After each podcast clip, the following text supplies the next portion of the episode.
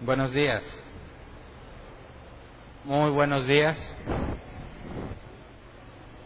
Pasen por favor, acompáñenme a Juan capítulo 4, versículo 23. Juan capítulo 4, versículo 23. Y vamos a partir de hoy a estar analizando el Evangelio de Juan.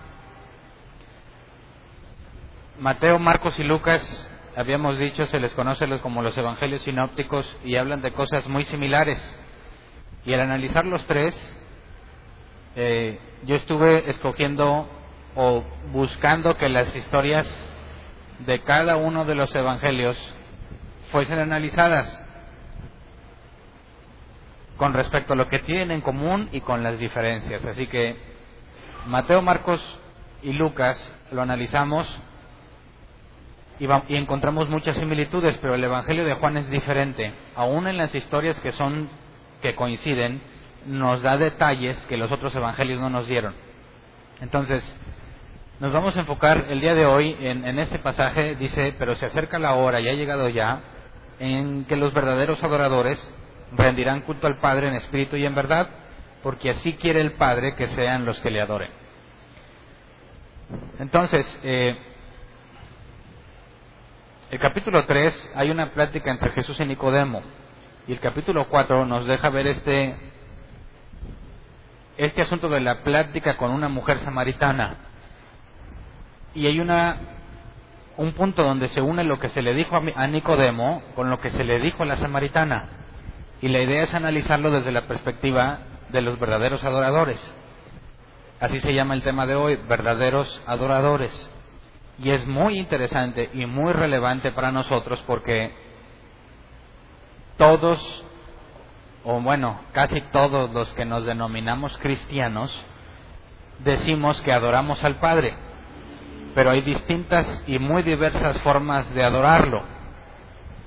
Hay quienes se expresan de una manera muy emocional, hay quienes lo expresan de una manera muy intelectual, hay quienes parte, mita y mita, hay quienes justifican, como hemos visto en otros temas, las cosas que hacen porque lo hacen para adorar a Dios. Pero según este pasaje podemos notar dos cosas. Uno, que hay una forma correcta de adorar y dos, es que hay adoradores verdaderos o falsos. ¿Cómo sé que hay una forma correcta? Porque dice que así quiere el Padre que sean los que le adoren. O sea que de entre todas las posibles formas en las que las personas busquen adorar a Dios, hay unas que son correctas porque el Padre las quiere y otras no. Así que no toda la adoración es permitida, solamente aquella que es correcta, porque así quiere el Padre, y aquella que es llevada a cabo por los verdaderos adoradores. Entonces, aunque se puede adorar de muchas formas, según Jesús, tiene que hacerse por aquellos que son verdaderos y en la forma en la que le agrada al Padre. Así que nos vamos a adentrar, adentrar perdón, en entender, número uno, si lo que nosotros hacemos en este lugar es verdadera adoración y si está hecha por verdaderos adoradores y lo que en otras partes, hasta donde nosotros sabemos, se hace, determinar a la luz de la Escritura si es verdadera adoración y si es la forma en la que el Padre quiere que se le adore. ¿Para qué? No para determinar si nosotros estamos bien y si los demás están mal, sino para que podamos entender en lo individual por qué hacemos lo que hacemos y si estamos haciéndolo como Dios quiere. Una vez que determinas si tú eres un verdadero adorador y estás adorando, ya sea en conjunto o en lo individual, como el Padre quiere que le adoren, entonces, eh, inevitablemente cuando te enteres de otras cosas que se hacen, vas a poder determinar de forma simple si es correcto o no, si lo hacen de forma auténtica o no. Pero como vamos a empezar a analizar Juan por primera vez, o sea, no primera vez en la historia de la iglesia, a partir de hoy vamos a analizarlo, quisiera darte datos relevantes como de los otros tres evangelios. Por ejemplo, el objetivo del libro por qué se escribió este libro. Leamos Juan, capítulo 20, versículo 30 al 31. Dice, Jesús hizo muchas otras señales milagrosas en presencia de sus discípulos, las cuales no están registradas en este libro. pero estas se han escrito para que ustedes crean que Jesús es el Cristo, el Hijo de Dios, y para que al creer en, en su nombre tengan vida. El autor del libro nos da el dato de que hay muchas cosas que él no escribió. Así que dice, si preguntas por qué Lucas registró ciertas cosas y Juan no, bueno, porque aquí dice que conscientemente, no por error ni por eh, omisión eh, no intencionada, sino que él decide qué cosas registrar y qué cosas no, porque su objetivo es que crean que Jesús es el Cristo, el Hijo de Dios. Entonces, cuando lees Juan, la evidencia que Juan provee es para que sepas que Él es el Mesías. Ese es su enfoque según el propio autor. Su enfoque es que a través de leer este Evangelio puedas ver, estar persuadido de que Jesús es el Mesías esperado. ¿Quién lo escribió? Bueno, se llama el Evangelio de Juan, pero en todo el libro no se dice el nombre de quien lo escribió lo que se nos dice es esto. Vamos a Juan 21, 20. Dice, al volverse, Pedro vio que lo seguía el discípulo a quien Jesús amaba, el mismo que en la cena se había reclinado sobre Jesús y le había dicho, Señor, ¿quién es el que va a traicionarte? Y luego nos brincamos al 24, dice, este es el discípulo que da testimonio de estas cosas y las escribió. Y estamos convencidos de que su testimonio es verídico. Entonces, ¿quién es el autor? Bueno, el discípulo que Jesús amaba. ¿Es ese Juan? Podríamos determinar, así por lo que dice, el discípulo que Jesús amaba, ¿podríamos determinar que es Juan? No. Lo que sí sabemos es que fue un discípulo. Y lo que podemos saber es que desde los registros más antiguos que se han eh, encontrado, los cánones, el conjunto de escrituras más viejas, ahí está el Evangelio de Juan. Y sabemos que históricamente, prácticamente en todo el tiempo desde que sabemos que existe este libro, prácticamente nadie ha dudado de su autenticidad. Dicen que se dudó hasta el siglo II, muchísimo tiempo después, pero la iglesia primitiva, la, la primera iglesia, los que leyeron los primeros cánones, no pusieron en duda que había sido Juan podemos saber con certeza que era un discípulo de Jesús, uno de los apóstoles que estuvo en la última cena, aparte también porque lo que Juan nos narra son detalles muy precisos en cuanto a, eh, aquí noté ciertas partes, en cuanto a mm, el lugar donde fue escrito, habla con mucha naturalidad y familiaridad porque conocía la región donde Jesús anduvo, el nivel de detalle escrito, que solo un testigo ocular podría proveer ese tipo de datos, lo profundo eh, del conocimiento de la cultura judía, muchas cosas no nos las va a explicar con detalle, pero como su objetivo es hacer creer que, la iglesia, porque no les he dicho para quién se escribió, ¿verdad? El destinatario son los cristianos. El momento en el que se escribió estaban siendo muy perseguidos por los romanos, por el imperio romano. Juan escribe esta carta con el propósito de que tengan firme su fe en que Jesús es el Mesías. De hecho, se considera que se escribió después de Apocalipsis. Y Apocalipsis también es, una carta que tiene el objetivo de que permanezcan fieles. Entonces, se estima que se escribió entre el 90 y el 100 después de Cristo. Aunque algunos se dicen que es del 95 al 100. Pero eh, no podríamos saber y no hay forma de saber el año exacto, pero se considera que se escribió eh, Aquí tengo, dice que después del exilio en la isla de Patmos y estaba en Éfeso o cerca de ahí. Sabemos que cuando estaba en Patmos recibió la revelación de Apocalipsis. Bueno, se, estima que el Evangelio de Juan es que una vez que salió de ahí, entonces escribió el Evangelio. Entonces lo que Juan está escribiendo lo hace desde una edad muy avanzada, se estima que tendría entre 80 o 90 años y él ya ha visto o ya tiene mucha experiencia de todo lo que ha sucedido con las iglesias.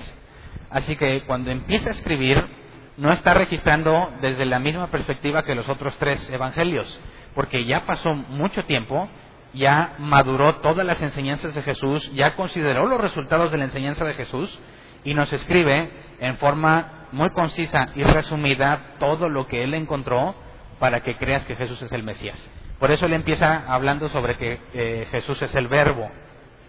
Y empieza con algo muy profundo que no vamos a ver hoy. Más adelante entramos al, amarrarlo a otros pasajes.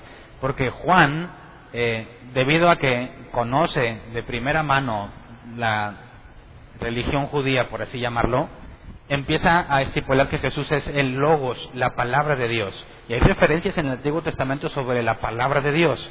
Juan hace o identifica esa palabra como la persona de Jesús. Y que por medio de la palabra, cuando dijo, sea la luz, y creó todo, no es que Dios estaba diciendo, sea la luz, sino que Juan nos revela que la palabra de Dios, el que lleva la instrucción fue Jesús, así que lo sitúa desde el principio de la creación. Y nos menciona cómo Juan el Bautista nos hace ver eh, en ciertas palabras que los otros evangelios no mencionan, que Juan el Bautista sabía sobre la humanidad de Jesús, es un hombre, pero al mismo tiempo era mayor que Juan el Bautista, porque dice, es desde antes que yo. Entonces Juan empieza con cosas muy profundas y luego nos empieza a llevar sobre la vida de Cristo. Como es muy profundo y quiero analizar todavía más adelante más cosas que dice Juan, me lo voy a brincar el capítulo 1, hasta llegar a otros momentos donde vamos a poder enlazarlo con, más profundidad. Pero nos vamos a centrar en la plática que tuvo con la samaritana. Entonces, cierro el paréntesis de la, de la información sobre el Evangelio de Juan y quisiera que analizar, analizásemos la conjugación de los verbos se me traba. ¿Qué es lo que está pasando con la samaritana sobre la verdadera adoración y la forma en la que Dios quiere ser adorado para que tú puedas tener plena certeza de lo que haces, por qué lo haces y qué cosas no debieras hacer, desde una perspectiva bíblica, no desde la perspectiva de lo que alguien piensa. Tú, no sé si tú lo has hecho o si conoces a alguien que le gusta mucho emocionarse, y disfruta el, emocionarse cuando va a la iglesia. Y si no se emocionó en la iglesia, concluye que Dios no estuvo en la iglesia, que no estuvo en la reunión. Hay personas que se vuelven adictas a estos sentimientos y también la contraparte. Hay personas que no quieren expresar para nada ninguna emoción y también se vuelven adictos a la, el antiemocionalismo. No quieren expresar ninguna especie de sentimiento. ¿Está mal uno y está bien el otro? ¿Cómo debe, ¿Cómo debe ser nuestra actitud ante personas que no hacen lo mismo que nosotros? ¿Debiésemos condenarlos y asegurar que nosotros somos la única iglesia verdadera? Eso es algo muy grave porque eh, la iglesia es una, ¿verdad? Aunque localmente estemos divididos. Pero si la iglesia es una, entonces podríamos asegurar que en todo el mundo nosotros, solo nosotros somos la iglesia. Eso es locura. Eso es mostrar una profunda ignorancia de lo que la Biblia dice, porque Jesús se prepara una, una iglesia sin mancha y sin arruga y se la va a presentar a sí mismo. Entonces, nadie, nadie, eh, desde la perspectiva bíblica, puede asegurar que él o ese grupo de personas son la única iglesia en el mundo. Y si hay diversidad de dones nombrados por, eh, por la Biblia y ministerios, y se nos habla de la iglesia de Corinto, la iglesia en Efeso y iglesia en distintas partes, no podemos estar cerrados a que hay iglesia de Jesús en distintas partes del mundo. Lo que sí nos provee la Biblia es información para detectar aquellos que son verdaderos y lo hacen de la forma correcta y aquellos que no lo hacen. Pero no desde lo que yo pienso, sino desde lo que la Biblia enseña. Entonces, hay muchas cosas que se pueden hacer que no debieran hacerse. Y hay muchas cosas en las que sí hay libertad para hacerlas y no hay ningún problema en que los hagas, siempre y cuando conserves la perspectiva bíblica. Es malo que nosotros tomemos una postura errónea con respecto a la libertad que Dios ha concedido a los demás para adorar como ellos quieran. No puedes ponerte en ese papel, pero sí puedes distinguir hasta dónde es permitido y hasta dónde no. Entonces, por eso es muy relevante para nosotros como iglesia, porque además ya mero va a hacer su, su presentación el grupo de alabanza. Vamos a reimplantar lo que era la alabanza y no queremos que se pierda la idea de que es porque que no estamos no tenemos nada en contra de la alabanza siempre y cuando tenga los requisitos bíblicos. Así que hay alabanzas en las iglesias que no son correctas y hay alabanzas que sí son correctas. ¿Cómo le hacemos para determinar? Vamos a analizar a profundidad. Ese es el objetivo. Por eso el tema se llama verdaderos adoradores. Tenemos que determinar por medio de la palabra de Dios qué es correcto y qué no. Entonces entremos en contexto. Vamos a leer Juan 4 del 1 al 9. Dice, Jesús se enteró de que los fariseos sabían que él estaba haciendo y bautizando más discípulos que Juan, aunque en realidad no era Jesús quien bautizaba sino sus discípulos. Por eso se fue de Judea y volvió otra vez a Galilea. Como tenía que pasar por Samaria, llegó a un pueblo samaritano llamado Sicar, cerca del terreno que Jacob le había dado a su hijo José. Allí estaba el pozo de Jacob. Jesús, fatigado del camino, se sentó junto al pozo. Era cerca del mediodía. Pausa. ¿Qué se siente andar de viaje caminando a mediodía? Con pleno solazo, en una zona semidesértica. Llegas a un pozo de agua y te sientas. ¿Por qué no tomó agua Jesús? Porque no tenía con qué sacarla. Entonces, Jesús llega y no se sienta como para tomar la sombrita. No, no nos dice que haya sombrita. Se sienta y está esperando que alguien le dé agua porque él no tiene con qué sacarla. Dice versículo 7, sus discípulos habían ido al pueblo a comprar comida. En eso llegó a sacar agua una mujer de Samaria y Jesús le dijo, dame un poco de agua. Entonces parece una situación completamente fortuita. Va Jesús caminando, le da calor, ve un pozo de agua, se sienta, dice, alguien tiene que venir a sacar agua. Y cuando venga alguien a sacar agua, le voy a pedir agua. Dice entonces, eh, versículo 9, pero como los judíos no usan nada en común con los samaritanos, la mujer le respondió, ¿cómo se te ocurre pedirme agua si tú eres judío y yo soy samaritana? Entonces, Jesús no se dio cuenta quién le pidió agua, o a pesar de que sabe que es una samaritana, le pide agua. A eso me refiero, que parece una situación al azar. Llego y la primera persona que se, que se acerca al pozo le pido agua. No nos dice que sea la primera persona, nos narra que esta mujer se acercó, no sabemos si es la primera.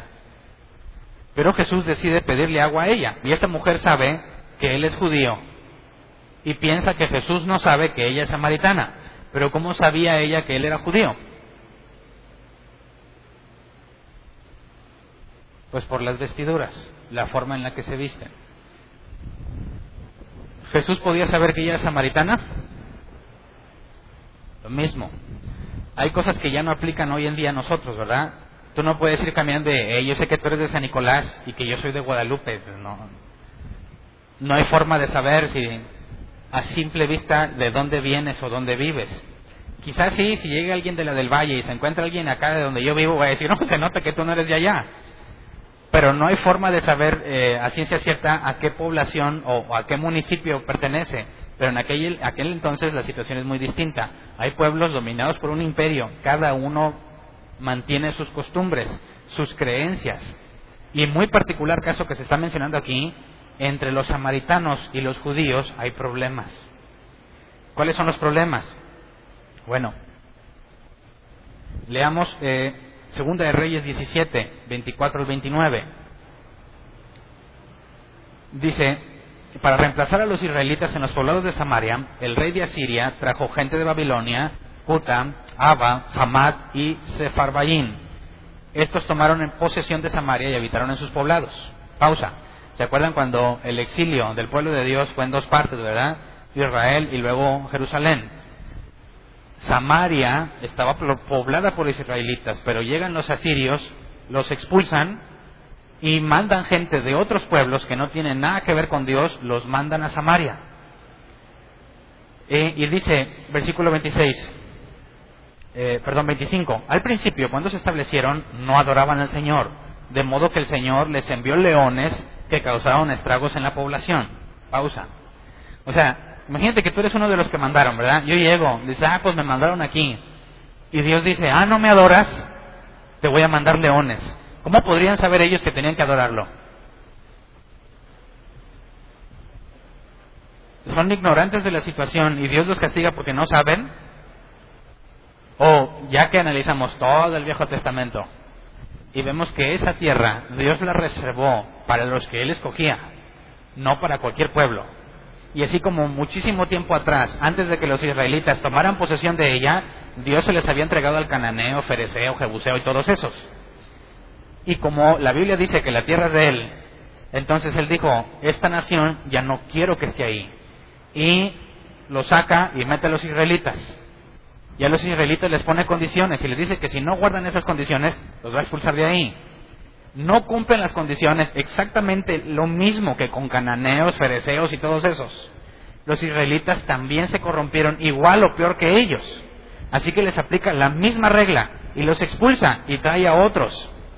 Aquí dice que el rey de Asiria los mandó, pero ya sabemos que Dios está en control, entonces Dios decide quiénes van acá. Y cuando llegan acá dice, al principio no adoraban al Señor, pero ¿por qué se espera que lo adoren?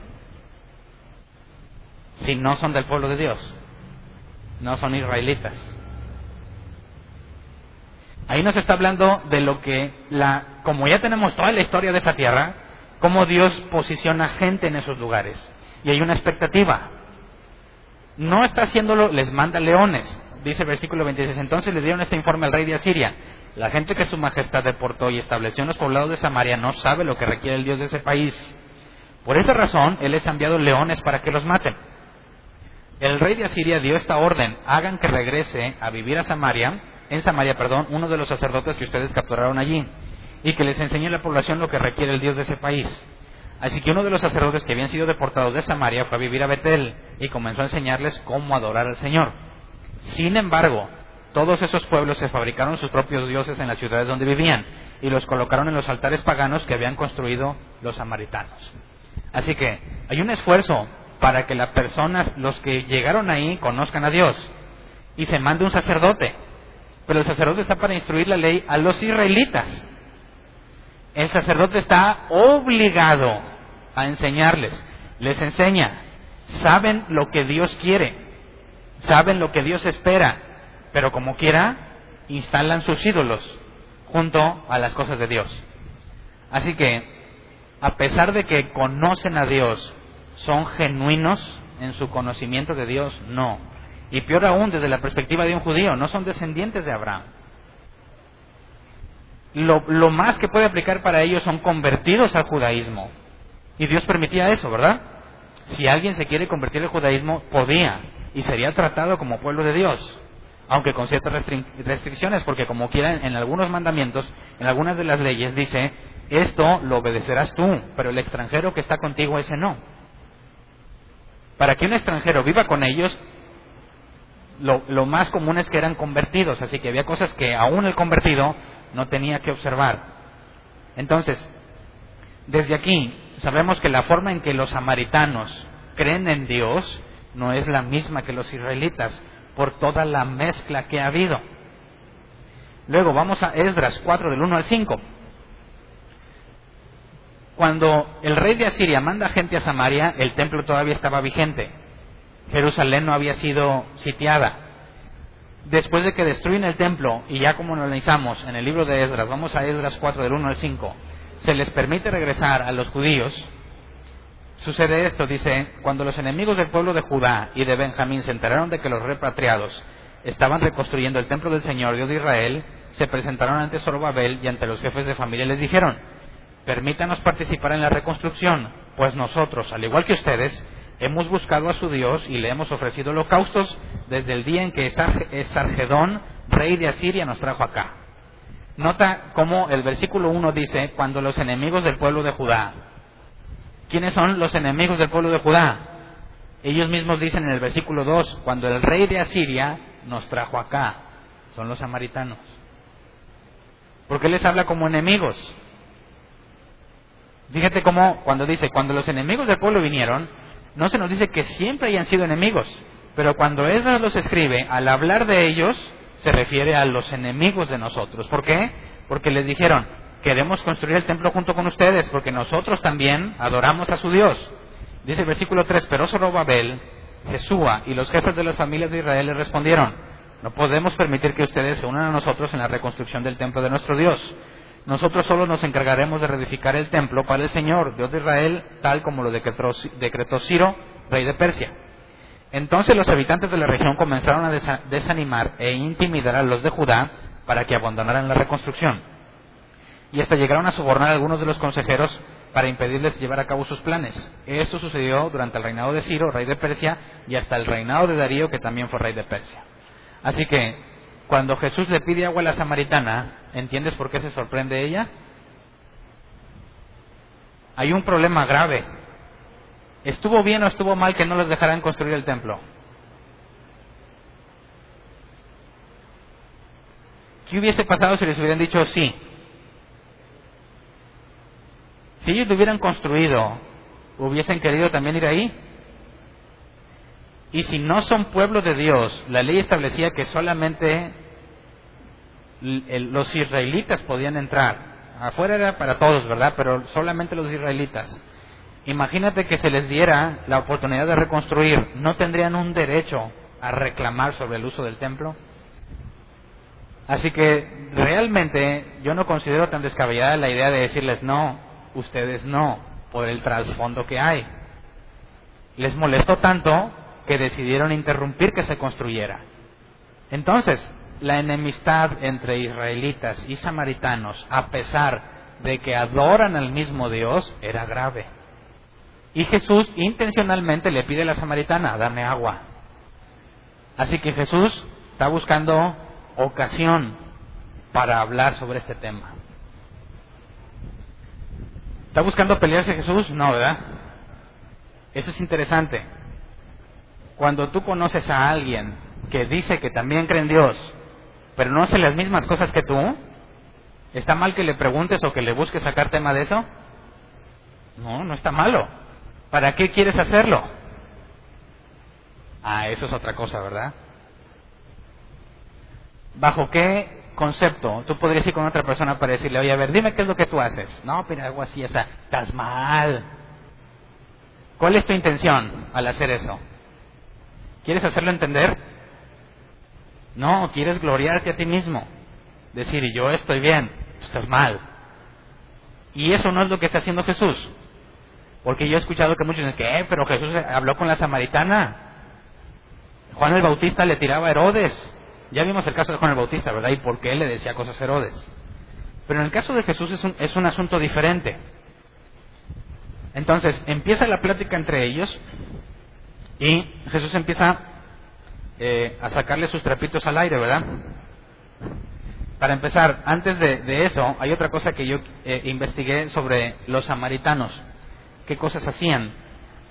Y encontré que eh, los samaritanos creen en Dios, pero solo reconocen como palabra de Dios los cinco libros de la Biblia, el Pentateuco, los primeros. Todo lo demás no. Profetas, salmos, todo eso no. Ellos dicen nada más el Pentateuco, que es lo que escribió Moisés. Nada más.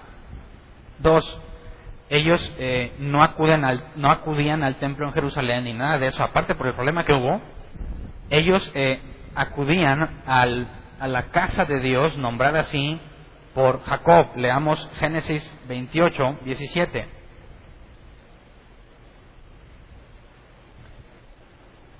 Dice Génesis 28, 17, palabras de...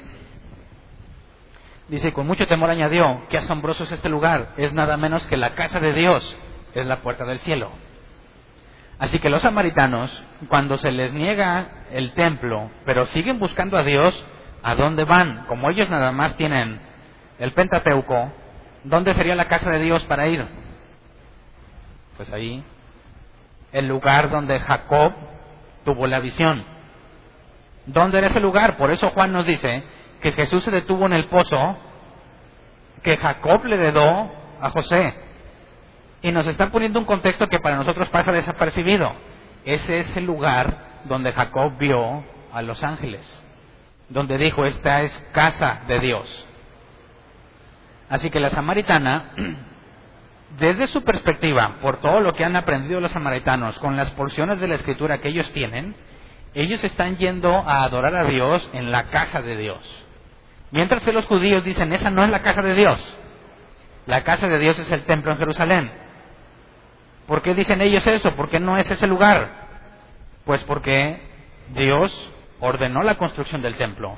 Y la promesa que se le dio a Salomón es que ahí escucharía las plegarias de su pueblo.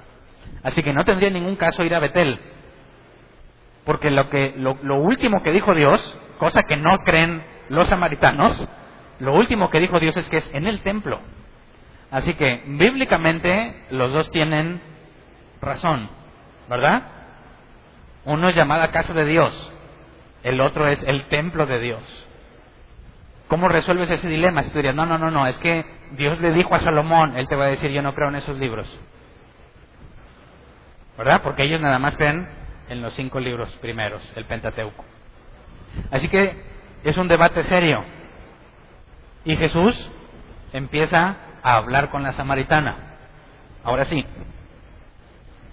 Eh, hay, un, hay un pasaje, el hecho de que Jesús esté hablando, vamos a Juan 4, 27, hay otra cosa que también complica la situación. Además de que la samaritana se asombra eh, por el hecho de que Jesús no le interese que ella sea samaritana, también está lo que dice Juan 4:27, dice, en esto llegaron sus discípulos y se sorprendieron de verlo hablando con una mujer, aunque ninguno le preguntó qué pretendes o de qué hablas con ella. Era mal visto que un hombre hablara con una mujer en público. ¿Y qué dijo Jesús a ese respecto?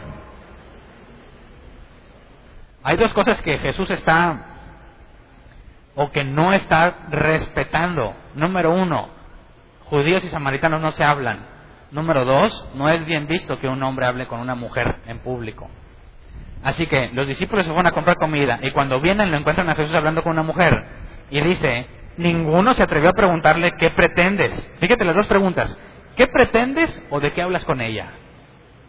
¿De qué hablas con ella? Es una pregunta normal, ¿no? Oye, ¿Qué platicabas? Pero ¿qué pretendes? O sea, llega y Jesús, estás haciendo algo que no se hace. Pero nadie se te va a preguntarle nada. ¿Por qué?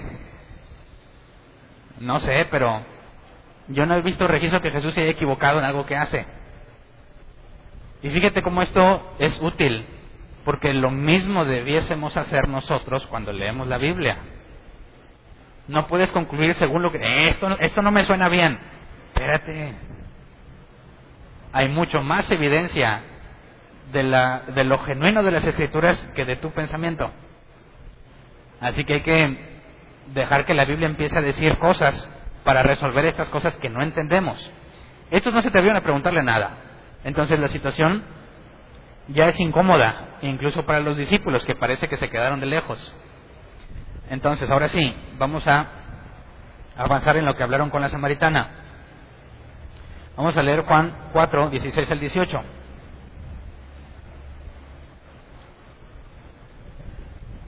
Dice, ve a llamar a tu esposo y vuelve acá, le dijo Jesús. No tengo esposo, respondió la mujer. Bien has dicho que no tienes esposo. Es cierto que has tenido cinco y el que ahora tienes no es tu esposo. En esto has dicho la verdad. Qué quemón, ¿no? ¿Cómo puede ser que tenga un hombre pero que no sea su esposo? Ah, entonces en aquellos tiempos también la gente nomás se rejuntaba, pero no eran considerados formalmente esposos. Entonces, esta mujer, fíjate, está ofendida porque un, judío le habla, ¿verdad? Trae su vida hecha un desastre ¿Por qué Jesús le tiene que sacar los trapos al aire? Ah, por algo que dijo Pablo, y ahorita lo vamos a tocar más a detalle. Pablo le dice a los corintios en el capítulo 14 que hablan mucho en lenguas y se sienten muy, muy espirituales porque hacen eso. Pablo le dice, más que lenguas, debieses buscar profecía. Porque las lenguas tú hablas y nadie te entiende, pero con la profecía convences? ¿Cómo convences a través de la profecía?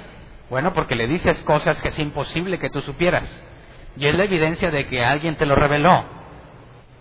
Ahora, ¿qué hace Jesús con la samaritana?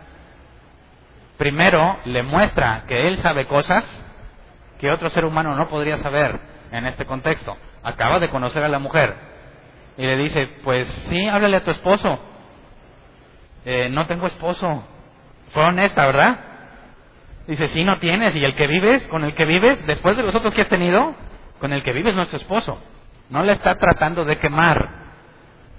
Está usando la profecía para demostrarle que él no es un ser humano común. Y que Dios está atrás, atrás de lo que Jesús está hablando con ella. Por eso decía Pablo, más que andar raballar la itana, Pídele a Dios que te conceda usar profecía para que las personas sin menor duda vean que tú hablas de parte de Dios. Eso es mejor. Así que, según Pablo, más que buscar hablar en lenguas, pídele a Dios que te use en profecía.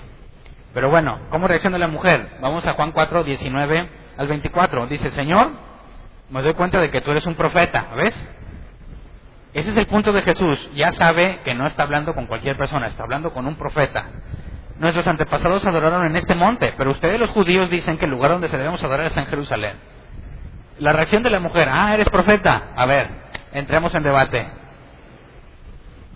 Ustedes dicen que allá, nosotros, nuestros antepasados dicen que aquí. ¿Quién tiene la razón? Dice el versículo 21, créeme mujer que se acerca la hora en que ni en este monte ni en Jerusalén adorarán ustedes al Padre. ¿A qué se refiere? Ni en este monte ni en Jerusalén. Dice, ahora ustedes adoran lo que no conocen. Nosotros adoramos lo que conocemos porque la salvación proviene de los judíos. Pero se acerca la hora y ha llegado ya en que los verdaderos adoradores rendirán culto al Padre en espíritu y en verdad porque así quiere el Padre que sean los que le adoren. Pausa. Él está diciendo, mira, a partir de este momento ya no importa si lo haces aquí o si lo haces en el templo. Ya no importa, ahora llegó la hora de hacerlo diferente. Número uno, Jesús ya, más adelante sabemos que profetizó sobre la destrucción del templo. Y lo que se está haciendo en Betel, ahorita Jesús le dice, mira, nosotros adoramos lo que conocemos, ustedes no conocen. ¿Por qué dice eso? Porque acuérdense que ellos están todo mezclado lo que recibieron. Hay cosas ciertas en lo que dicen, hay cosas que no son ciertas y está mezclado. Y Jesús les dice, nosotros, los judíos, y no está generalizando, porque Jesús le tira mucho a los judíos también. Entonces, Jesús está diciéndole ver que el parámetro es que nosotros conocemos y ustedes no conocen. Se acerca la hora, ha llegado ya, en la que los verdaderos adoradores rendirán culto al Padre en espíritu y en verdad, porque así quiere el Padre que sean los que le adoren. Entonces le dice, se trata de encontrar quién es verdadero y que lo hagas en espíritu y en verdad. Eso es lo que quiere el Padre. Y no se trata si estás en Jerusalén o si estás en Betel. Fíjate, cuando empieza el cristianismo, y tienes iglesias dispersas, ¿cuál es el verdadero lugar donde se debe adorar?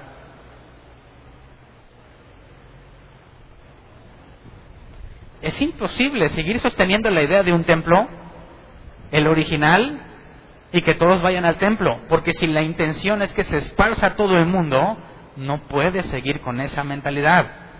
No puedes seguir diciendo, este es el templo, y los que están en el otro continente, que ni siquiera se ha descubierto, tienen que venir aquí. Imposible.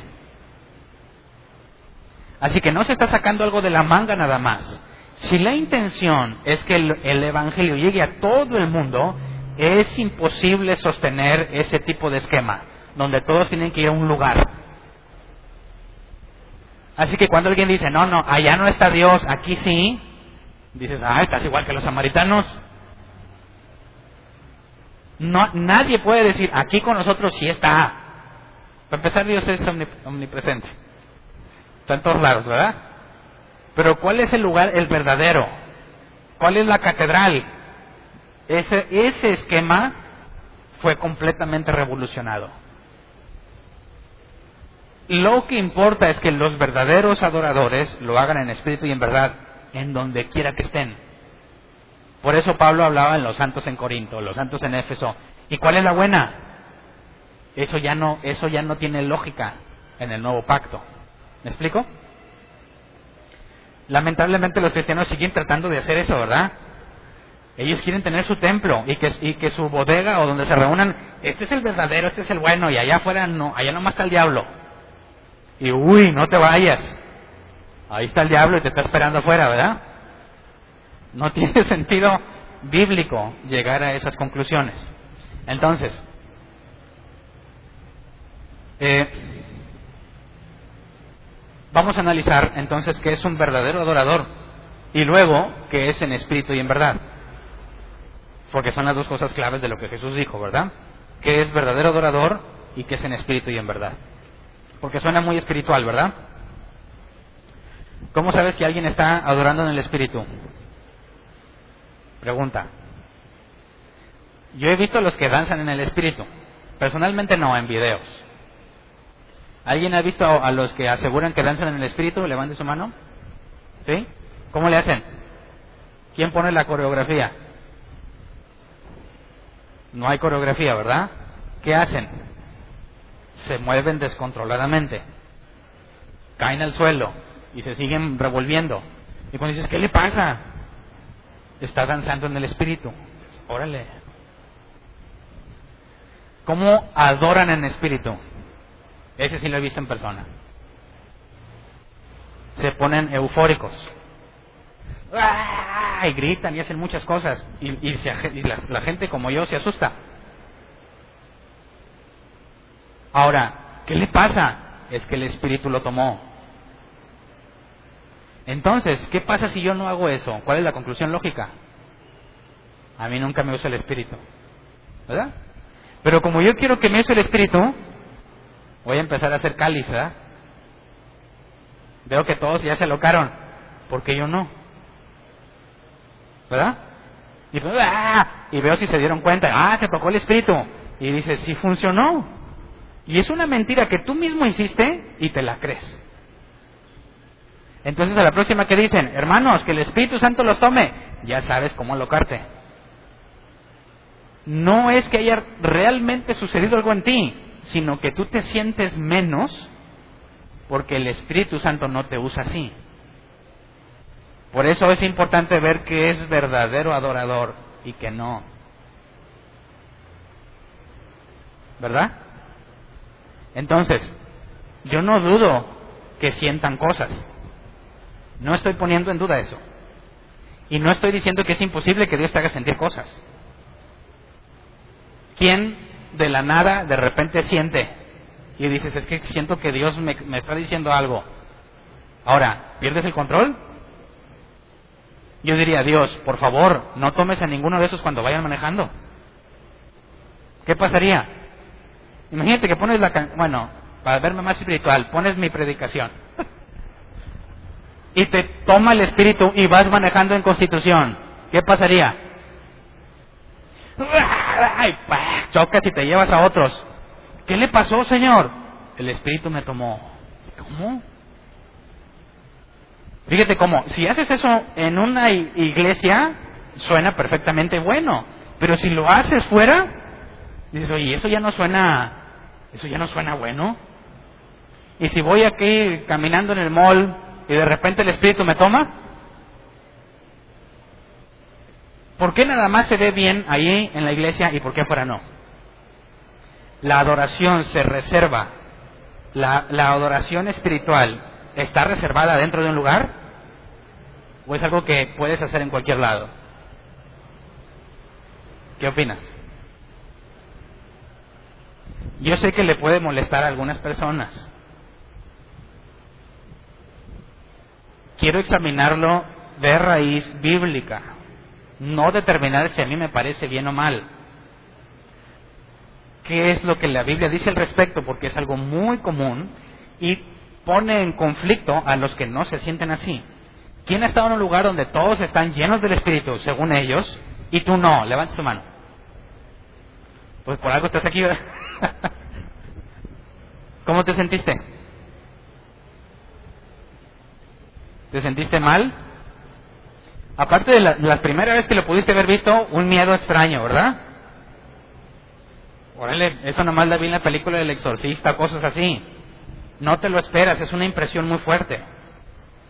Pero cuando te empiezas a acostumbrar, dice, ahora sí pasemos a la adoración. Y ya se va a locar. Y, bueno, ya sé que está mal, está mal. Y ya me arrepentí de eso. Pero cuando estaba en el grupo de jóvenes, era decir, ahí va a empezar, ya va a empezar. Y estábamos esperando a que fulano o fulana se empezara a locar. Pasas por esa etapa en la que te da risa y luego te empiezas a preocupar. ¿Por qué yo no? ¿Por qué yo no hago eso? Y llegas a la conclusión de que Dios no te ama igual que ellos. ¿Cuántos se decepcionaron por algo así? A mí me pasó y te agüitas bien feo, porque aparte ya no te tratan igual. Tú no eres de los ungidos. Y si tú quieres platicarle de Dios y dices que mira la Biblia así, está, Hernán, es el espíritu lo importante.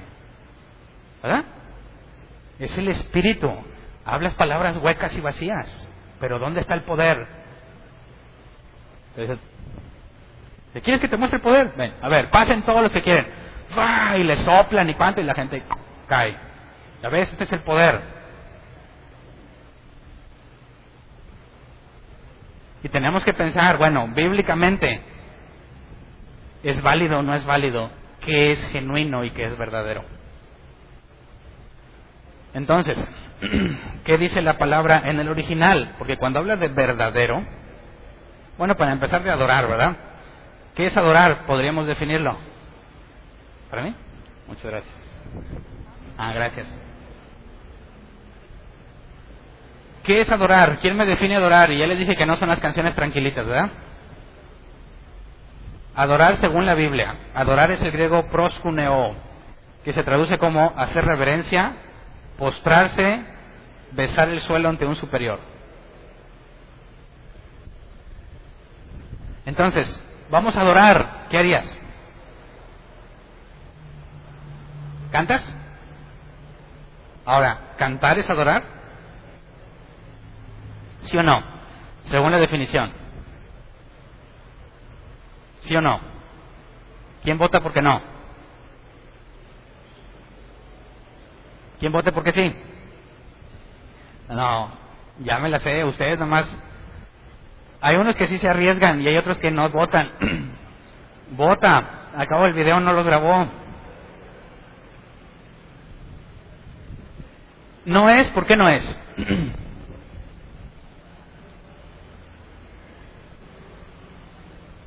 Puede ser. Yo te digo que cantar canciones puede ser adoración o puede no serlo. Si nos cantamos un reggaetón que no tiene nada que ver con Dios, ¿estamos adorando? No. Pero si cantamos algo cuya letra exalta el nombre de Dios y nos humillamos a nosotros mismos con lo que estamos diciendo, ¿Es una forma de hacer reverencia? Sí, ¿verdad? Entonces no se trata del hecho, la acción que estás realizando, sino de si hace reverencia o no. Por eso es que no se trata de que cantes cualquier cosa.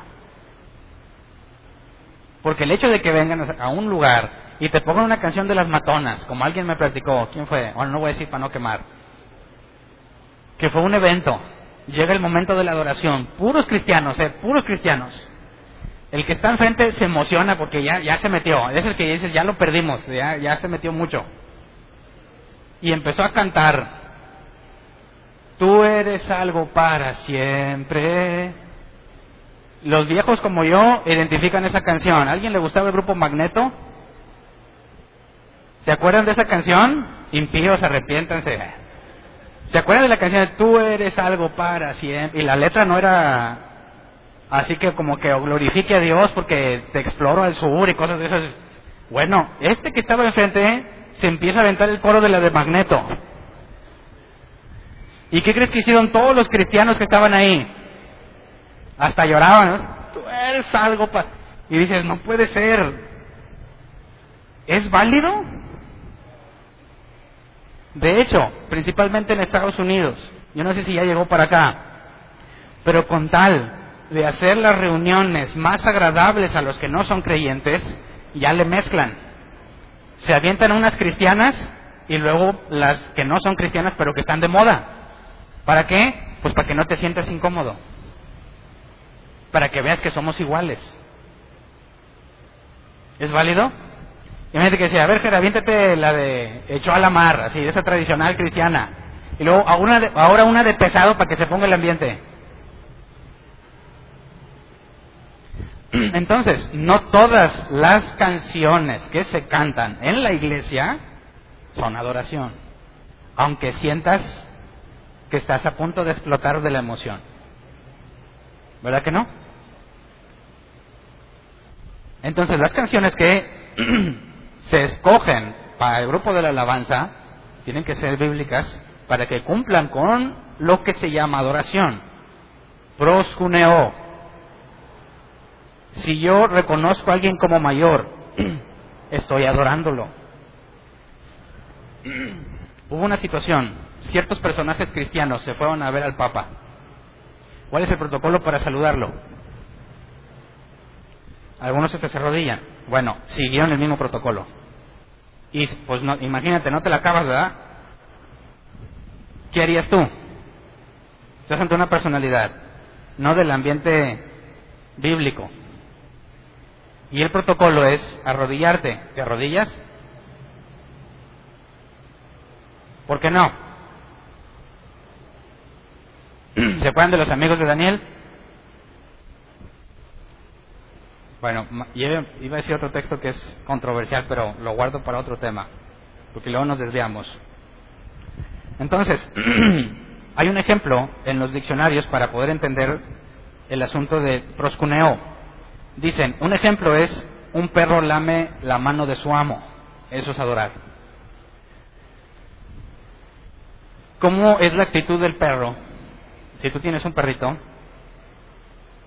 imagínate que se te olvidó, pobre, se te olvidó darle comer en tres días. Ni agua le pusiste, está el solazo como dicen de perro. Entras al patio, ¿qué hace el perro? ¿Qué hace el perrito? Llega y te lame. ¿Por qué? Dile, no, perro, no. Ve por ti mismo. No aceptes este maltrato. A él le vale. Él te va a entrar, no le has dado de comer, no le das agua, quizás la tienes en un área de un metro por un metro, y él viene y te lame, feliz de que hayas llegado. ¿Un gato? Un gato ni te pela, ¿verdad? ¿Cómo sabes que estás adorando? ¿Tienes un comportamiento así? Imagínate que Dios te ha permitido cosas muy feas en tu vida. Estás orando, ¿cómo lo tratas? Y dices, ¿por qué Señor? ¿Por qué a mí? Eso no es adorar. No, no, no, Señor, ahora yo reclamo, tomo la autoridad y reprendo todo. ¿No estás adorando? Entonces, ahora, hay gente que adora en verdad. Ya entendemos que es un adorador, pero también se puede simular, ¿no? ¿Sí o no? Ya les he contado, ¿no? Que hemos visto hace mucho cuando los jóvenes, personas que van a ser tocadas por el espíritu y es que se caen. Pero antes de caerse se aseguran que está el lugar para atraparlos, ¿verdad? Están así de que... Lo, y si lo ve lejos, se acomoda. Y luego ahora sí. Dices, ¿es genuino? El Espíritu Santo dijo, ahí voy, pero espérate, checa primero si te van a cachar te hace cuestionarte, o sea, no. Yo no dudo que haya personas que genuinamente caen, pero hay mucho que dices, no, esa no te la creo. Y más cuando tú estás viendo nomás a ver qué hacen. Porque cachas muchas cosas que el que está así no ve. De hecho, es, es vergonzoso lo que en otras partes han hecho. Estaba viendo un documental de unos cantantes cristianos y estaban ellos explicando que el líder que ya se había muerto era muy gracioso. Porque estaban en las iglesias, se la pasaban de gira, y cuando estaban en la adoración le decían a todo el mundo que cerrara los ojos. Y él se bajaba los pantalones y les enseñaba el trasero a las personas en la iglesia. Y nadie se daba cuenta porque todos están así.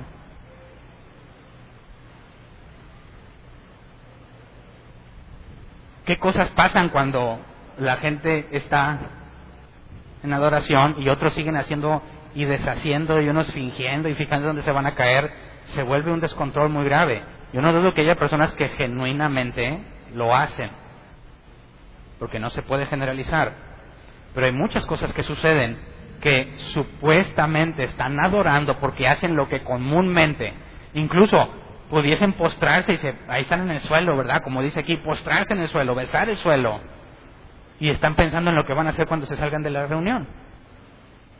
Así que entendemos que es adorar, pero ahora falta ver qué es un verdadero adorador, según las palabras de Jesús. Entonces, eh, necesitamos analizar lo que la palabra verdadero en el original eh, significa. Es el griego alécinos, que se traduce como real, genuino, demostrado por hechos y no solo de palabra. Entonces, un verdadero adorador es el que ha demostrado por hechos, pero no el hecho de lo que está haciendo, porque eso se puede fingir. Tiene que haber algo que lo identifique como real y genuino. Que esos son los que el Padre quiere que le adoren. ¿Y cómo? En espíritu y en verdad. Así que para entender qué es genuino y verdadero necesitamos ir a la, a la enseñanza de Pablo.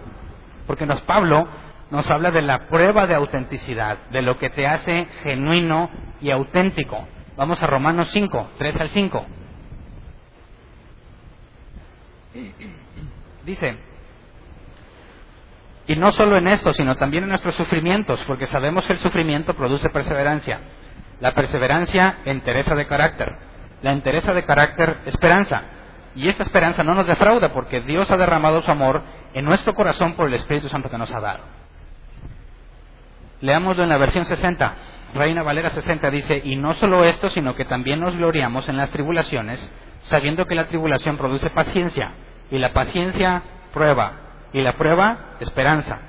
Y la esperanza no vergüenza, porque el amor de Dios ha sido derramado en nuestros corazones por el Espíritu Santo que nos fue dado. ¿Alguien ya puede ver la relación? Traducción lenguaje actual. Pero también nos alegra tener que sufrir, porque sabemos que sí aprenderemos a soportar el sufrimiento. Pausa. ¿Quién se alegra en tener que sufrir? Levante su mano. Uno, dos, tres. Bueno, saquen las palas y denles lo que quieren. Fíjate, Pablo está identificando como un síntoma de cristianismo auténtico el que te alegre tener que sufrir. ¿Por qué? ¿Y por qué nadie le gusta aquí? Dice, versículo 4 y delante, y si aprendemos a soportarlo, seremos aprobados por Dios. Y si Él nos aprueba, podemos estar seguros de nuestra salvación. De esto estamos seguros, Dios cumplirá su promesa, porque Él nos ha llenado el corazón con su amor por medio del Espíritu Santo que nos ha dado. La traducción lenguaje actual lo pone mucho más simple que las otras dos versiones que leímos. Entonces, ¿qué tiene que ver el sufrimiento con lo que dice? Y si aprendemos a soportarlo, seremos aprobados por Dios. Hay una relación entre sufrimiento y ser aprobado. La nueva versión internacional traduce la palabra aprobado como entereza de carácter. Y la versión 60 ah, traduce la palabra aprobado como prueba. Por eso dice que la paciencia produce prueba. Si lo analizamos en la versión 60, a ver, imagínate, dice, estoy en tribulación, ¿verdad? La tribulación produce paciencia. ¿Alguien, ¿Alguien sabe a qué me refiero? ¿Quién ha en una situación tan difícil, ha luchado por quitarla y lo único que aprendió fue tener paciencia porque no pudo quitarla? Levanta su mano. Eso sí, ¿verdad? pero no estás alegre de eso. Hoy te pregunté que quién está alegre de sufrir y no, unos tres nada más. En, eso estoy perfectamente de acuerdo. Ok, la tribulación produce paciencia y la paciencia prueba. Dices, no, espérate, ¿cuándo voy a acabar? Si estoy atribulado por las pruebas. Entonces tengo paciencia. ¿Y qué estoy ganando? ¿Más prueba? Por eso la NBI no lo traduce así, ni la traducción lenguaje actual. Porque la palabra prueba aquí en el original eh, no tiene que ver con las pruebas que trae la tribulación. Así que hagamos una comparación, porque dice que nos gloriamos, la versión 60, nos gloriamos en la tribulación. La traducción en lenguaje actual dijo, alegres porque vas a sufrir. Gloriamos es el griego kaukaumai, que se traduce como vivir con la frente en alto. Entonces no es estar feliz. Así que está bien los que, masoquistas los que levantan la mano. No está hablando de que te sientas, uy, voy a sufrir. No. El original habla de tengo la frente en alto. Sé que voy a sufrir y no me agüito. Tengo la frente en alto cuando sufro. ¿Por qué?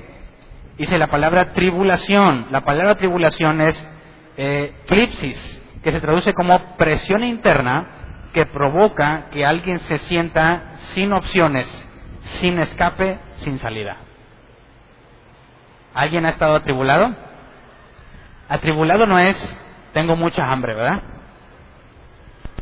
A menos que no tengas para comer en 40 días. El que sabe que va a comer no va a decir es que esta tribulación, hermano. No, eso no es tribulación. ¿Por qué? Porque sabes que en un rato o en unas horas vas a comer y ese es tu escape. Atribulado es el que dice no hay salida. Así que la tribulación no es en un instante. Para sentirte tribulado es porque ya, ya la buscaste y no la hallaste.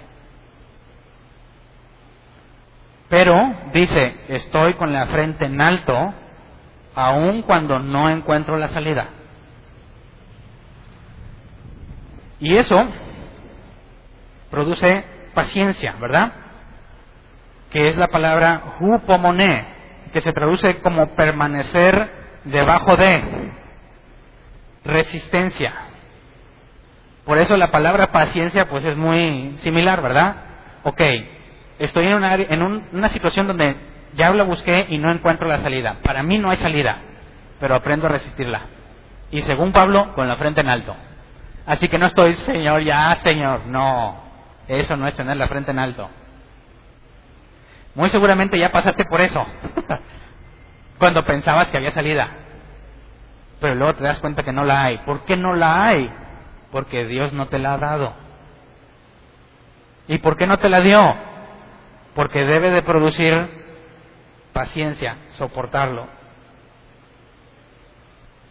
Fíjate bien. Dios no está sufriendo en el sentido de que, pobre Hernán, ay no, le voy a quitar eso. No, va a decir, Hernán, ahí te va, aguanta.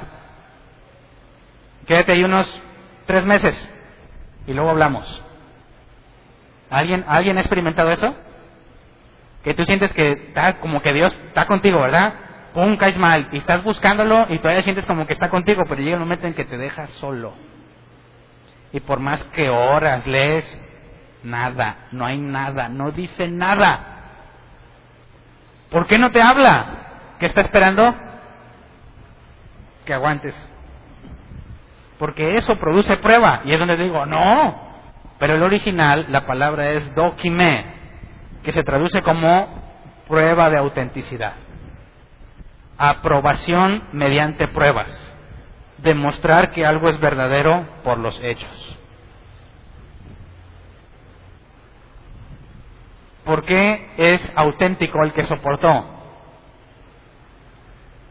¿Por qué? ¿Por qué razón soportarías? ¿De acuerdo la parábola del sembrador?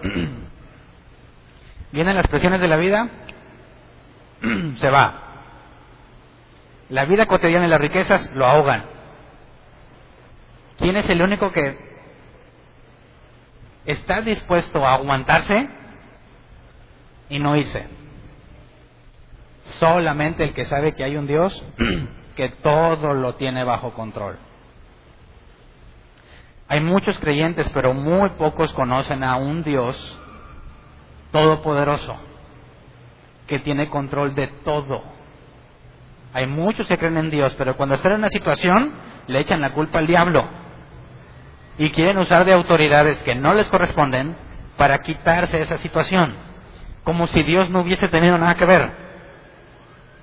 Pero los que conocen a un Dios bíblico, como el que enseña Pablo, el único que está dispuesto a soportar con la frente en alto es el que sabe que Dios lo tiene así. Y que cuando Él quiera, te lo va a quitar. Y no necesitas nada sobrenatural para que te lo quite, solamente que Él diga suficiente. ¿Alguien ya ha llegado a ese punto? En el que dices, ya, o sea, aquí como Moisés, mátame mejor. Elías, ya no quiero vivir. Y te resignas. Y hay quienes se amargan. Y es un proceso, al rato se les quita. Si es que Dios los ha llamado y los ha elegido. Te vas a amargar, es un hecho. Ya no vas a querer hacer nada. Pero va a llegar el punto en que vas a decir, bueno, ¿y qué gano con estar amargado? Ni modo, le sigo. Y un día cuando menos te lo esperas, Dios dice, basta. Y dice, entonces, el hecho de que hubieses estado soportándolo produce autenticidad, porque nadie lo hubiera soportado a menos que Dios le conceda permanecer. ¿Sí me explico? Y según Jesús, los verdaderos,